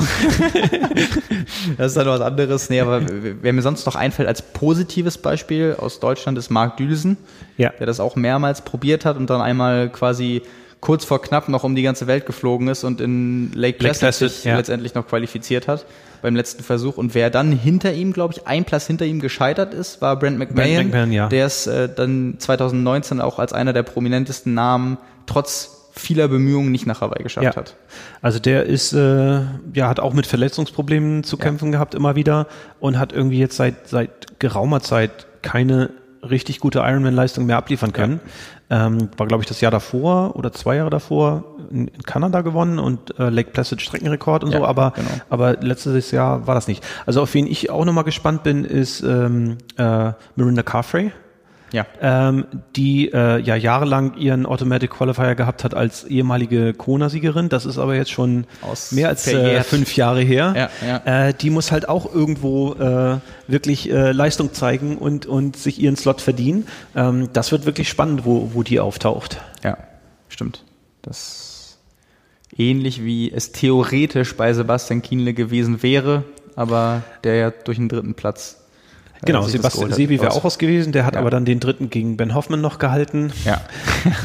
und äh, also ich, das, das ist, glaube ich, auch, äh, ich fand den Kommentar von ihm hinterher äh, äh, äh, auch, auch sehr bezeichnend. Ich liebe und ich hasse Ben Hoffman. Ja, genau. äh, der hat, äh, also nicht, dass er ihm dann den dritten Platz nicht gegönnt hätte, ja. äh, aber der hat halt wirklich auch einen Wert für, für Sebi in der Leistung gehabt, jetzt nicht nur auf dem Podium zu stehen, sondern auch für die Saisonplanung 2, äh, 2020, äh, äh, dass es dann eben auch, äh, obwohl alles wehgetan hat und obwohl seine Hüfte ähm, wohl dann leicht über die Grenze belastet worden ist, eben dann tatsächlich durchzuziehen. Und ich weiß, wir haben mit Philipp kurz hinterher gesprochen, der hat gesagt, ähm, die Kommentare von Sebi auf der Laufstrecke waren absolut nicht druckbar, als er gemerkt hat. Und äh, die Laune von ihm war auch entsprechend, dass er eben die Splits ganz genau wissen wollte und äh, nicht damit einverstanden war, dass man die jetzt ihm nicht spontan sagen konnte. Also da war wohl auch wirklich äh, Feuer im Sebi, äh, dann die letzten Kilometer durchziehen zu müssen. Einige erinnern sich vielleicht. Abstand zu Van Mann. Ne? Äh, ja. 2014. also, auch äh, sehr nett formuliert damals. äh, ja, aber die Gefühlsausbrüche gehören ja dazu, dass er irgendwie zeigt ja auch äh, in, in dem Rennen sowas belebt, die ganze Situation. Ja, und das sind auch. ja auch nicht nur Gefühlsausbrüche, das ist ja dann auch äh, die maximale Wortzahl, die man dann noch äh, verständlich äh, rausbekommen kann. Also ist ja nicht so, dass die äh, dann Starallüren an den Tag legen würden. Ja, aber es ja, ist, ist, ja auch faszinierend, äh, dass die Abstände in dem Moment dann doch nochmal offensichtlich bei einigen Athleten dafür zu führen können, dass man über das Limit hinausgeht. Also dass man sonst eigentlich sagt, okay, ich, ich kann nicht mehr, aber irgendwie hm. würde ich dann mich auch äh, ich, ich sage jetzt nicht zurücklehnen oder so, aber du, du, du weißt wahrscheinlich, was ich meine. So dieses, okay, eigentlich geht nichts mehr, aber nur durch diese Info, der kommt näher und ja. wenn du jetzt das wirklich willst, dann musst du aber nochmal und du dann kannst du richtig nicht in den, dann, in den Schmerz nochmal reinarbeiten. Ja, dass ja. du einfach über dich hinauswachsen musst und dass eben nur durch diese Info das dann auch funktioniert. Und na klar ähm, wird man da umso mehr angestachelt, wenn man dann auch mal irgendwie durch Emotionen das rausholen kann, weil das ist ja letztendlich dann auch der Schlüssel zum Erfolg für viele. Klar. Aber ja, spannende, spannende Sache. Ähm, ähm, ja, sonst habe ich auf der Liste bei mir noch stehen, so die, die Fragezeichen, wie es mit denen so weitergeht. Diejenigen, die in 2019 schon mit Verletzungen zu kämpfen gehabt haben. Äh, Lionel Sanders, habe ich jetzt noch keine definitiven Pläne irgendwo gehört, wo der. Der testet ja gerade auf Hawaii. Ja, aber in Hawaii gibt's wenig Hawaii-Slots. Ja, 73 Hawaii. Also das, das, das ja, nur, nur als Eingeborener ja. und nur für die Age-Grouper, glaube ich. Also von dem haben wir noch nichts gehört. Der wird sicher irgendwo dann mal auftauchen. Ja. Ähm, genauso ein, ein Boris Stein, der ja ähm, äh, lange verletzt war nach äh, seinem, seinem Trainingsunfall in, in Frankreich äh, 2018, der dann gerade rechtzeitig 2019 in, für Schweden in Form gekommen ist, aber irgendwie dann ja in Kona auch rausgegangen ist, weil er noch nicht bei 100 Prozent war. Also das wird auch so ein Kandidat sein, wo man mal gucken muss, äh, wie die sich ja einteilen ähm, weil die halt auch nicht völlig frei planen müssen, sondern jetzt erstmal A, die Verletzung überwinden müssen und dann sinnvollen Aufbau haben müssen, um irgendwo mit ähm, gutem Gefühl an der Startlinie zu stehen zu können. Gleiches Szenario äh, Andreas Rehlert. Ja, ja, auch, auch der hat ja noch so ein paar Pläne. Ähm, Sarah Chu muss man auch gucken, was, was bei der so kommt. Also da sind so ein Haufen Fragezeichen, äh, die dabei sind. Äh, von Daniela Rüff haben wir auch noch nichts gehört, wo die ihren äh, Validation, den sie, ich weiß gar nicht, wie viele Slots die mittlerweile hätte für Kona. viermal Hawaii und dreimal, viermal äh, 73. Also die, die hat wirklich genug äh, Möglichkeiten, äh, nur mit einer Validierung auf absehbare Zeit klarzukommen. Ähm, tja, Mal schauen, wo die an den Start geht. Ähm, bei der hat mich so ein, so ein bisschen gefragt, ähm, war, war ihr Jahr 2019 vielleicht ein Tick zu lang mit früh mit äh, Texas angefangen, mhm. äh, wo sie wahrscheinlich auch äh, deutlich mehr machen musste, als, als ihr eigentlich lieb gewesen wäre oder worauf sie sich eingestellt hat, dadurch, dass äh, Kim Morrison und, und Jocelyn McCauley sie da auf der Radstrecke so gepiesackt haben. Ja. Jocelyn auch lange auf der Laufstrecke geführt hat. Ja. Äh, und sie dann aber auch äh, den Ehrgeiz hatte, sich da nicht äh, mit einem zweiten Platz zufrieden zu geben und nur der Validierung. Also das zeigt dann auch, ja, wie man als Champion damit umgeht. Da, da darf man aber auch nicht vergessen, dass es ja letztendlich, also manchmal wird es ja bei Daniela Rief so dargestellt, als wenn die sportliche Leistung auf Hawaii unterirdisch gewesen ist. Aber da darf man echt nicht vergessen, wie das gelaufen wäre, wenn sie einfach nicht äh, die gesundheitlichen Probleme gehabt hat. Also es war ja war ja mehr diese Magen- oder Magen-Darm-Geschichte als jetzt wirklich der Umstand, dass sie da wahrscheinlich mit, mit Übertraining einfach einen katastrophalen Tag erwischt ja, hat. Ja, aber du bist natürlich dann auch für solche Sachen empfänglicher. Empfänglicher, ja. ja. Nee, aber Daniela Rüff, ich glaube, das ist auch wieder so ein Punkt, der mir in der Nachschau nach Kona immer noch äh, so ein bisschen ist. Ähm, man war eigentlich relativ früh dabei, sie abzuschreiben.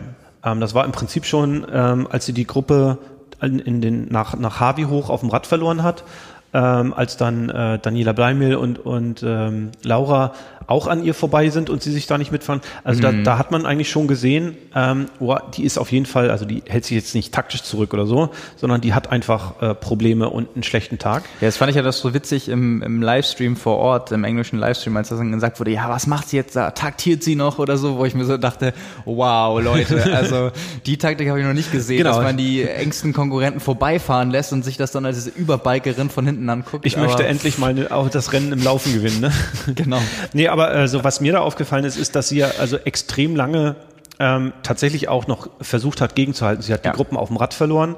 Ähm, sie hat dann aber die erste Hälfte im Marathon tatsächlich auch nochmal Gas gegeben und war dann irgendwie bis auf 30 Sekunden auch an Heather Jackson dran, die dann letztendlich fünfte gelaufen ist. Das hat man im Bild nachher gar nicht mehr gesehen. Da muss man schon die Splits ganz genau sich angucken. Ja, die, die, ähm, hatte, die hatte dagegen gehalten, solange sie konnte. Solange sie Tag. konnte ja. und ist dann halt irgendwann auch richtig hochgegangen, ja. inklusive Gehen auf der ich glaube nicht nur in den Verpflegungsstationen, sondern auch mittendrin, ist dann immer noch 13. geworden, aber die hat halt wirklich auch in dem Moment, wo relativ klar war, das ist nicht ihr Tag, trotzdem noch dagegen gehalten und ja. dagegen angearbeitet. Und das finde ich so ein bisschen schade, ähm, dass das äh, untergegangen ist. Weil ja. da hat jemand äh, sich ähm, nicht hängen lassen, obwohl jeder dafür Verständnis gehabt hätte. Ja, ja, aber ich, ich finde es umso bemerkenswerter, dass Daniela Rief das eigentlich auch im, im, Vorfeld, ich weiß ja nicht, wie kurzfristig das kam, das war, also man kann das ja immer nicht bewerten aus der Perspektive, dass so ein Athlet oder Athletin in dem Fall ähm, vielleicht eine Woche vorher schon Probleme hatte und dann wird der eh nicht mehr hart trainiert. Das heißt, du kannst es gar nicht einschätzen. Mhm. Du wirst erst am Renntag merken, ob du dann eben bei 85 oder bei 100 Prozent bist, mhm. was nun mal einen großen Unterschied macht. Oder ob sie das dann wirklich ähnlich wie bei Patrick äh, am Tag davor oder zwei Tage vor dem Rennen erst erwischt hat. Ähm, da bin ich mir jetzt gar nicht, gar nicht sicher, aber umso bemerkenswerter finde ich, dass sie das eigentlich weder vorher noch danach irgendwie an die große Glocke Glocke, gelenkt ja, ja. hat und sondern einfach gesagt hat, wirklich als, als Champ, ja, letztendlich ähm, irgendwie Respekt an die an die Konkurrenz. Ich hatte meine Probleme und dann auch gesagt, woran es lag und dann nicht. Äh, aber es, es klang zu keinem Zeitpunkt so, als wenn es irgendwie Ausreden ja. gewesen wären. Es war einfach so dieses, ja, ich habe heute verloren. So und ich, äh, das sind die Umstände, die gehören dazu. Damit muss man umgehen, auch wenn es nicht nur rein sportlich ist, sondern auch gesundheitlich. Aber wenn man sich da, dazu entscheidet zu starten, dann ähm, ist natürlich auch immer ungewiss, was dann passiert. Das kann den Verlauf nehmen oder den. Ich meine, vorher wurde es ja auch, war, war die Qualle im Spiel, das hätte so ausgehen ja. können, das hätte so ausgehen können. Das, das war für mich jetzt auch nochmal so die, die Neubewertung dessen, was sie zu der Qualle in 2018 gesagt hat, ja, wo, genau. wo man sich ja auch nicht so ganz sicher war, oh, hat sie das jetzt so ein bisschen übertrieben, dass sie mit dem Gedanken gespielt hat, äh, auszusteigen, aber aus ähm, Respekt vor dem Rennen und der Konkurrenz weitergemacht ja. hat und dann tatsächlich an den Punkt gekommen ist, wo es, wo es wieder lief. Ähm, ja, äh, nichtsdestotrotz, das soll jetzt nicht heißen, dass Patrick da die äh, die falsche Entscheidung getroffen hat. Nee, ich glaube, nee. wenn er an dem Punkt ist, wo, wo er äh, Blackouts hat und äh, auf dem Rad mit entsprechender Geschwindigkeit unterwegs ist, dann ist das auf jeden Fall auch eine ähm, nachvollziehbare und äh, äh, richtige Entscheidung, dann zu sagen, äh, ich, ich kann halt nicht weiterfahren, weil ich gefährde mich damit äh, stärker, als wenn ich jetzt versuche, hier nochmal ein bisschen Druck zu machen. Ja, selbstverständlich. Äh, also gerade wenn man hört, dass er im, Nachgang auch irgendwie 10, 14 Tage ja. noch damit zu kämpfen hat und das eigentlich gerade so der Ausbruch war von dem, was dann in, in ihm gesteckt hat. Äh, manchmal kann man sich den Zeitpunkt für sowas äh, nicht aussuchen. Ja, ist, aber auch, so. auch für Patrick wird das eine interessante Saison werden, ja. ähm, weil ähm, er jetzt natürlich nochmal wieder ein Tick, noch einen Ticken mehr unter, unter äh, Druck steht. Ähm, nicht unbedingt, um die äh, Kona-Quali zu schaffen, ähm, aber weil sich jetzt natürlich alle nochmal noch genauer angucken werden, was er in seinem Frühjahr-Sommerrennen äh, äh, zeigen wird. Ähm, und das natürlich einen, einen, hohen Einfluss dann auch drauf haben wird, ob er für Kona von der Konkurrenz als äh, ernstzunehmender Kandidat eingeschätzt wird oder halt jemand, der zweimal gewonnen hat und den ja. wir jetzt aber äh, durch eine geänderte Renntaktik äh, ausschalten konnten. Ja, das werden wahrscheinlich auch dann die ersten Rennen zeigen, wenn man sieht, wie das Ganze gefruchtet hat mit Trainerwechsel, Trainerwechsel. neuen Ansätzen, ja. Mentalcoach, alles, was jetzt auch dazugekommen ist. Ähm, um das ganze Gespräch vielleicht mal abzuschließen. ähm, jetzt schon? Jetzt schon. Wir hätten noch so viele Themen, aber ich glaube, sonst wird den Leuten, äh, also wir sind schon langsam in dem Bereich, äh, wenn man das am Stück hätte hören wollen, dann müsste man das so fünf, sechs Wochen vor seiner Hauptlangdistanz machen, weil sonst die Läufe nicht mehr. Aber könntest ja auch noch, wer so lange Rolle fährt, könnte dann auch noch länger hören. Aber ähm, Nee, äh, mit, mit den Saisonplanungen, glaube ich, haben wir jetzt ganz viele Perspektiven und Möglichkeiten auch beleuchtet, auch anhand von Personen. Ich glaube, das ist ganz interessant, sich da mal reinzudenken, wie ähm, die Profis mit dem Slot-System bei verschiedenen Situationen äh, reagieren können, agieren möglicherweise, wenn sie verschiedene Informationen haben. Ähm, was erwartest du denn ab, unabgesehen, also, oder unabhängig von den Rennen oder den Profis vom Triathlon-Jahr 2020? Boah, für mich ist so das große Thema äh, PTO Collins Cup aktuell im Moment auf dem, auf dem Zettel. Ähm, ja, da durfte ich dann ja bei euch im Carbon und Laktat in der Wochenfassung äh, ein bisschen erzählen, auch wenn ich nicht der wie war, wie war die Wortwahl von Frank Mastermind dahinter bin? Richtig. also äh, in gewisser Weise schon ein bisschen. Naja, also Mastermind würde ich dann sagen für die World Rankings, die wir da machen. Ja. Ähm, aber so die Ideen, die die PTO insgesamt hat und die Idee des Collins Cups, da bin ich äh, ja am Rande mit involviert. Ähm, also da wird, äh, bin ich jetzt sehr gespannt. Ähm, die Vorbereitungen für den Collins Cup äh, laufen halt ähm, und äh, die Überlegung, die man dazu halt hat, wirklich jetzt auch da nicht nur ein spannendes Rennen, äh, ich sag mal durch durch den Modus irgendwie zu schaffen, sondern eben auch eine tolle Fernsehübertragung äh, zu produzieren. Ähm, da laufen jetzt die Diskussionen, da hat man auch schon einige ähm, richtig gute Leute mit an Bord.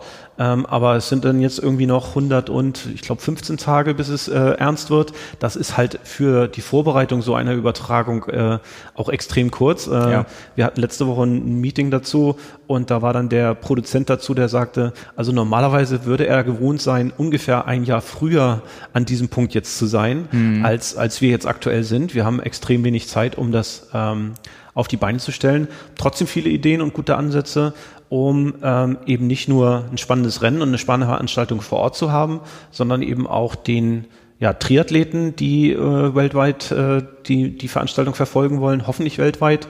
Ähm, da muss man auch eben gucken, wie das mit den Zeitzonen alles so hinhaut, dass ja. eben auch jemand aus Nordamerika da mal hinschnüffeln kann und man nicht nur für ähm, Deutschland und äh, Großbritannien interessant ist. Die mhm. Australier sind vielleicht auch noch mal ein bisschen dabei. Ähm, Also da und dann eben auch diesen besonderen Modus des Collins Cups so aufbereitet, dass man relativ schnell merkt, was passiert jetzt A in dem Match, was vielleicht gerade zu sehen ist und wie ist die Situation im Collins Cup mit dem Punktesystem insgesamt. Das ist jetzt erstmal äh, nicht ganz einfach zu durchschauendes System. Das muss man halt so aufbereiten, dass wir ein paar schicke Grafiken, ein paar schicke Darstellungen dazu haben um möglichst schnell ähm, zu sehen, was passiert eigentlich, wie ist die Situation, ähm, um dann eben auch die Übertragung spannend halten zu können. Ja, eben auch gerade über diese längere Dauer. Es geht ja dann eben nicht nur um ein Mitteldistanzrennen, sondern das wird ja dann zwei Stunden mindestens länger dauern als ein ja, also wir, wir, rechnen irgendwie so mit sechseinhalb, sieben Stunden genau, äh, ja. Übertragungszeit. Ähm, wobei jetzt so die, die Einschätzung ist, ähm, ich habe das dann am Anfang gemacht. Also ähm, die, die Herausforderung, die wir haben, ist, die normale Triathlon-Übertragung besteht aus zehn Minuten vorm Start, wo du irgendwelche Gestalten mit äh, Neopren und Badekappe rumlaufen hast. Du hast äh, irgendwie bei einer Mitteldistanz 25 Minuten ähm, die Schwimmsituation, wo du kaum erkennen kannst, wer es eigentlich ist, wenn überhaupt, mhm. äh, wo du vielleicht mal einen Kopf siehst Äh, dann hast du zwei Stunden, wo vorzugsweise ja von hinten irgendjemand äh, auf dem Rad gefilmt wird, Ja. äh, weil vor, von vorne möchtest du ja nicht, um dass das äh, Motorrad keinen kein Windschatten gibt. Und du hast irgendwie eine Stunde 15, wo die Leute durch die Gegend äh, flitzen. Und ich glaube, wir hatten im, äh, im, im, bei der Championship letztes Jahr irgendwie ja vielleicht äh, fünf Minuten oder so, wo du äh, äh, neben dem Führenden noch einen zweiten gesehen hast, wo Überholvorgänge waren oder Bewegung im Rennen war. Ja. Und die Herausforderung haben wir halt, dass wir aus sowas äh, sechseinhalb, sieben Stunden spannende Fernsehübertragung äh, machen wollen. Ähm, ich glaube, wir haben ein paar gute Ideen. Ähm, allein schon das Format hilft uns dafür weiter, weil wir haben halt nicht nur ein Rennen, was wir zeigen, sondern äh, zwölf, die Ja. praktisch permanent äh, nebeneinander herlaufen. Also der, der Kollege vom Fernsehen war so der Auffassung, ja, wir haben halt dann zwei Stunden Starts, wir haben irgendwie zwei Stunden Wechselzone und wir haben zwei Stunden Zieleinläufe. Ähm, da kann man schon wesentlich was Spannenderes draus machen, als man äh, ja nur die äh, Führende, den Führenden von hinten auf dem Rad zu zeigen. Also da gibt es so ein paar Ansätze und äh, da bin ich sehr gespannt, wie das ähm, weitergehen wird und was man da ähm, zum einen aus dem Format, zum anderen eben aber auch mit den Daten, die während des Rennens äh, entstehen und die man da aufbereiten muss, dass eben ja der Fernsehzuschauer da möglichst schnell einen Überblick kriegt, ähm, was da noch an an äh, Aktivitäten, an Dingen, an Themen, an Streiten, an, an Diskutieren, an Ausarbeiten äh, noch entstehen wird. Ich glaube, das sind, das sind wir alle äh, sehr gespannt, weil das ja etwas ist, was es in der Form als Rennformat und dann auch, wie du sagst, als Übertragung, eben weil das auch miteinander verknüpft ist, noch nie gegeben hat. Ähm, was sich sicherlich auch viele fragen, ist, wer von den Athleten wird denn letztendlich starten? Kann man da schon einen Zeitpunkt absehen, wann bekannt gegeben wird, welche Athleten mit dabei sind in den verschiedenen drei Teams? Also es äh, gibt ein Cut-off-Datum, wo die Weltrangliste fortgeführt wird und dann äh, am, ich glaube, 3. Mai, ähm, das ist das Wochenende von Ironman St. George und Ironman Australien, das sind die letzten Rennen, die da äh, mit eingehen. Ähm, danach wird äh, entschieden, wer sind die ersten vier der jeweiligen Teams. Und äh, soweit ich das verstanden habe, sind äh, alle die, ich glaube, die Top 50 wurden angeschrieben bei den Damen und Herren. Ähm, über 60 sind mittlerweile Mitglied, ähm, teilweise auch weiter runter. Und ähm, soweit mir bekannt ist, haben jetzt alle gesagt, wenn ich für den Collins Cup nominiert bin, äh, werde ich da auch starten, weil nur dann kriegst du ja auch die entsprechend großen äh, Ausschüttungen, die da vorgesehen sind. Und das ist ja dann durchaus auch auf dem Level mit 120.000, glaube ich, Ja. äh, für die Nummer eins, äh, wo dann auch ein Frodeno sagt, ähm, da ist es mir wert, für eine Mitteldistanz mal in Tschechien aufzuschlagen. Insofern glaube ich nicht, dass, oder hoffe ich und ich glaube eigentlich auch daran, dass nicht allzu viele Absagen derjenigen geben wird, die da ähm, über die Top 4 nominiert, also über die ersten vier der verschiedenen Teams äh, reinrutschen. Und ich glaube auch mal, dass äh, die Captains äh, entsprechende Vorarbeit machen, dass äh, diejenigen, die die gerne als äh, Captains Picks haben wollen, ähm, dann eben auch gerne bereit sind, äh, dieses die Herausforderung äh, anzunehmen und äh, ja, sich dann gegen die Top 4 irgendwie dazu messen in Samorin. Und äh, da schließt sich dann auch ein Kreis wieder. Das wäre nämlich das letzte Mai-Wochenende. Ein ziemlich guter Zeitpunkt für die, die schon eine Langdistanz gemacht haben, ein paar Wochen vorher, und für die, die später im Sommer eine Langdistanz machen. Es passt eigentlich für alle mehr oder weniger gut rein. Ähm, an der Stelle kann ich nochmal sagen, dann sind wir sehr gespannt, wer beim Cut-Off es schafft, sich in die Ränge so vorzuarbeiten, dass die Athleten qualifiziert sind für den Collins Cup und wen wir dann in den Teams gegeneinander antreten sehen, was ja auch alles ein Prozess für sich ist, der erst an dem Wochenende stattfindet. Aber ich glaube, das ist ein äh, Projekt, was die Szene extrem bereichert und äh, ja, letztendlich auch für die Athleten eine neue Möglichkeit ist, sich selbst irgendwie einmal darzustellen, damit mehr Geld zu verdienen und das alles in einem Format, was möglichst dann viele Leute auch gucken wollen, weil das Rennen an sich einfach auch was Besonderes ist. Ja, sicher wird das jetzt auch nicht die einzige Maßnahme der PTO sein. Ich glaube, wenn wir da nur weiterer Veranstalter irgendeines komischen Rennens sind, äh, in einem ganz neuen Format, wo dann, ist das überhaupt noch Triathlon? Ja, also, da, ähm, also das wird sicher nicht das Einzige sein, wenn die PTO das, was an Ideen darum äh, spukt im Moment, ähm, um, umgesetzt wird, dann wird der Impact, den die PTO auf, auf die Triathlon-Szene insgesamt hat, sicher nochmal eine ganze Ecke größer werden. Und auch da bin ich gespannt, was da so die nächsten Wochen an Ideen und Vorüberlegungen, die es da im Moment gibt, äh, bekannt gegeben wird und ähm, eben dann nicht nur die größten, wie war das jetzt, die, die obersten 36 äh, Athleten was von haben, sondern eben auch ein bisschen breitere Auswirkungen auf ähm, die Triathleten weiter. Und dass man da eben auch Triathlon als Sport insgesamt ähm, voranbringen kann, nicht nur weil mehr Geld im, Sp im Spiel ist, sondern weil eben auch ähm, wieder jemand dabei ist, der bereit ist, in Triathlon als Sport und als Fernsehevent äh, zu investieren. Und das spannender zu machen. Ich glaube, da haben wir dann nicht nur als Triathleten was davon, dass wir mehr tolle, spannende Rennen sehen, sondern hoffentlich auch äh, die, die allgemeine Bevölkerung äh, ein bisschen mehr für Triathlon interessiert wird und dass wir dann eben nicht nur die, die Freaks sind, die auf Hawaii sich bis zum bis zur Bewusstlosigkeit äh, durch die Lavafelder quälen. Ja, dann haben wir Hawaii, dann haben wir solche neuen Formate. Wir haben mittlerweile Team Mixed Relay, was auch bei Olympia nochmal da sein wird. Wir haben Super League. Ähm, die Entwicklung geht, wenn man das aus der Perspektive betrachtet, sicherlich da echt in die richtige Richtung. Wir bleiben weiter am Ball. Du bist äh, ganz nah dran, entwickelst mit. Wir verfolgen das und vielleicht hören wir uns auch deshalb in nächster Zeit nochmal wieder. Entweder in einem anderen Podcast-Format ähm, an anderer Stelle oder in, in einem Abstand auch nochmal hier, wenn es Neues zu besprechen gibt. Oder spätestens sehen wir uns in Samarin. Genau, oder so. An der Stelle danke ich dir erstmal für das Gespräch und deine Zeit heute, für die vielen Einblicke in deine Arbeit, in die Ideenentwicklung, in die Analyse von Daten, Zahlen und allem, was da noch so zugehört. Und äh, ja, freue mich, äh, dass hoffentlich Leute sich das komplett jetzt angehört haben. An der Stelle vielen Dank fürs Zuhören, dass ihr durchgehalten habt. Äh, und ja, von meiner Stelle bis zum nächsten Mal. Ja, ich sage auch danke für die ganzen Nerds, die sich jetzt die langwierigen Diskussionen angehört haben und hoffentlich nicht nur Zahlen, sondern auch ein paar Emotionen mitbekommen haben. Danke das, euch. Das wäre das Schönste. Bis dann, ciao.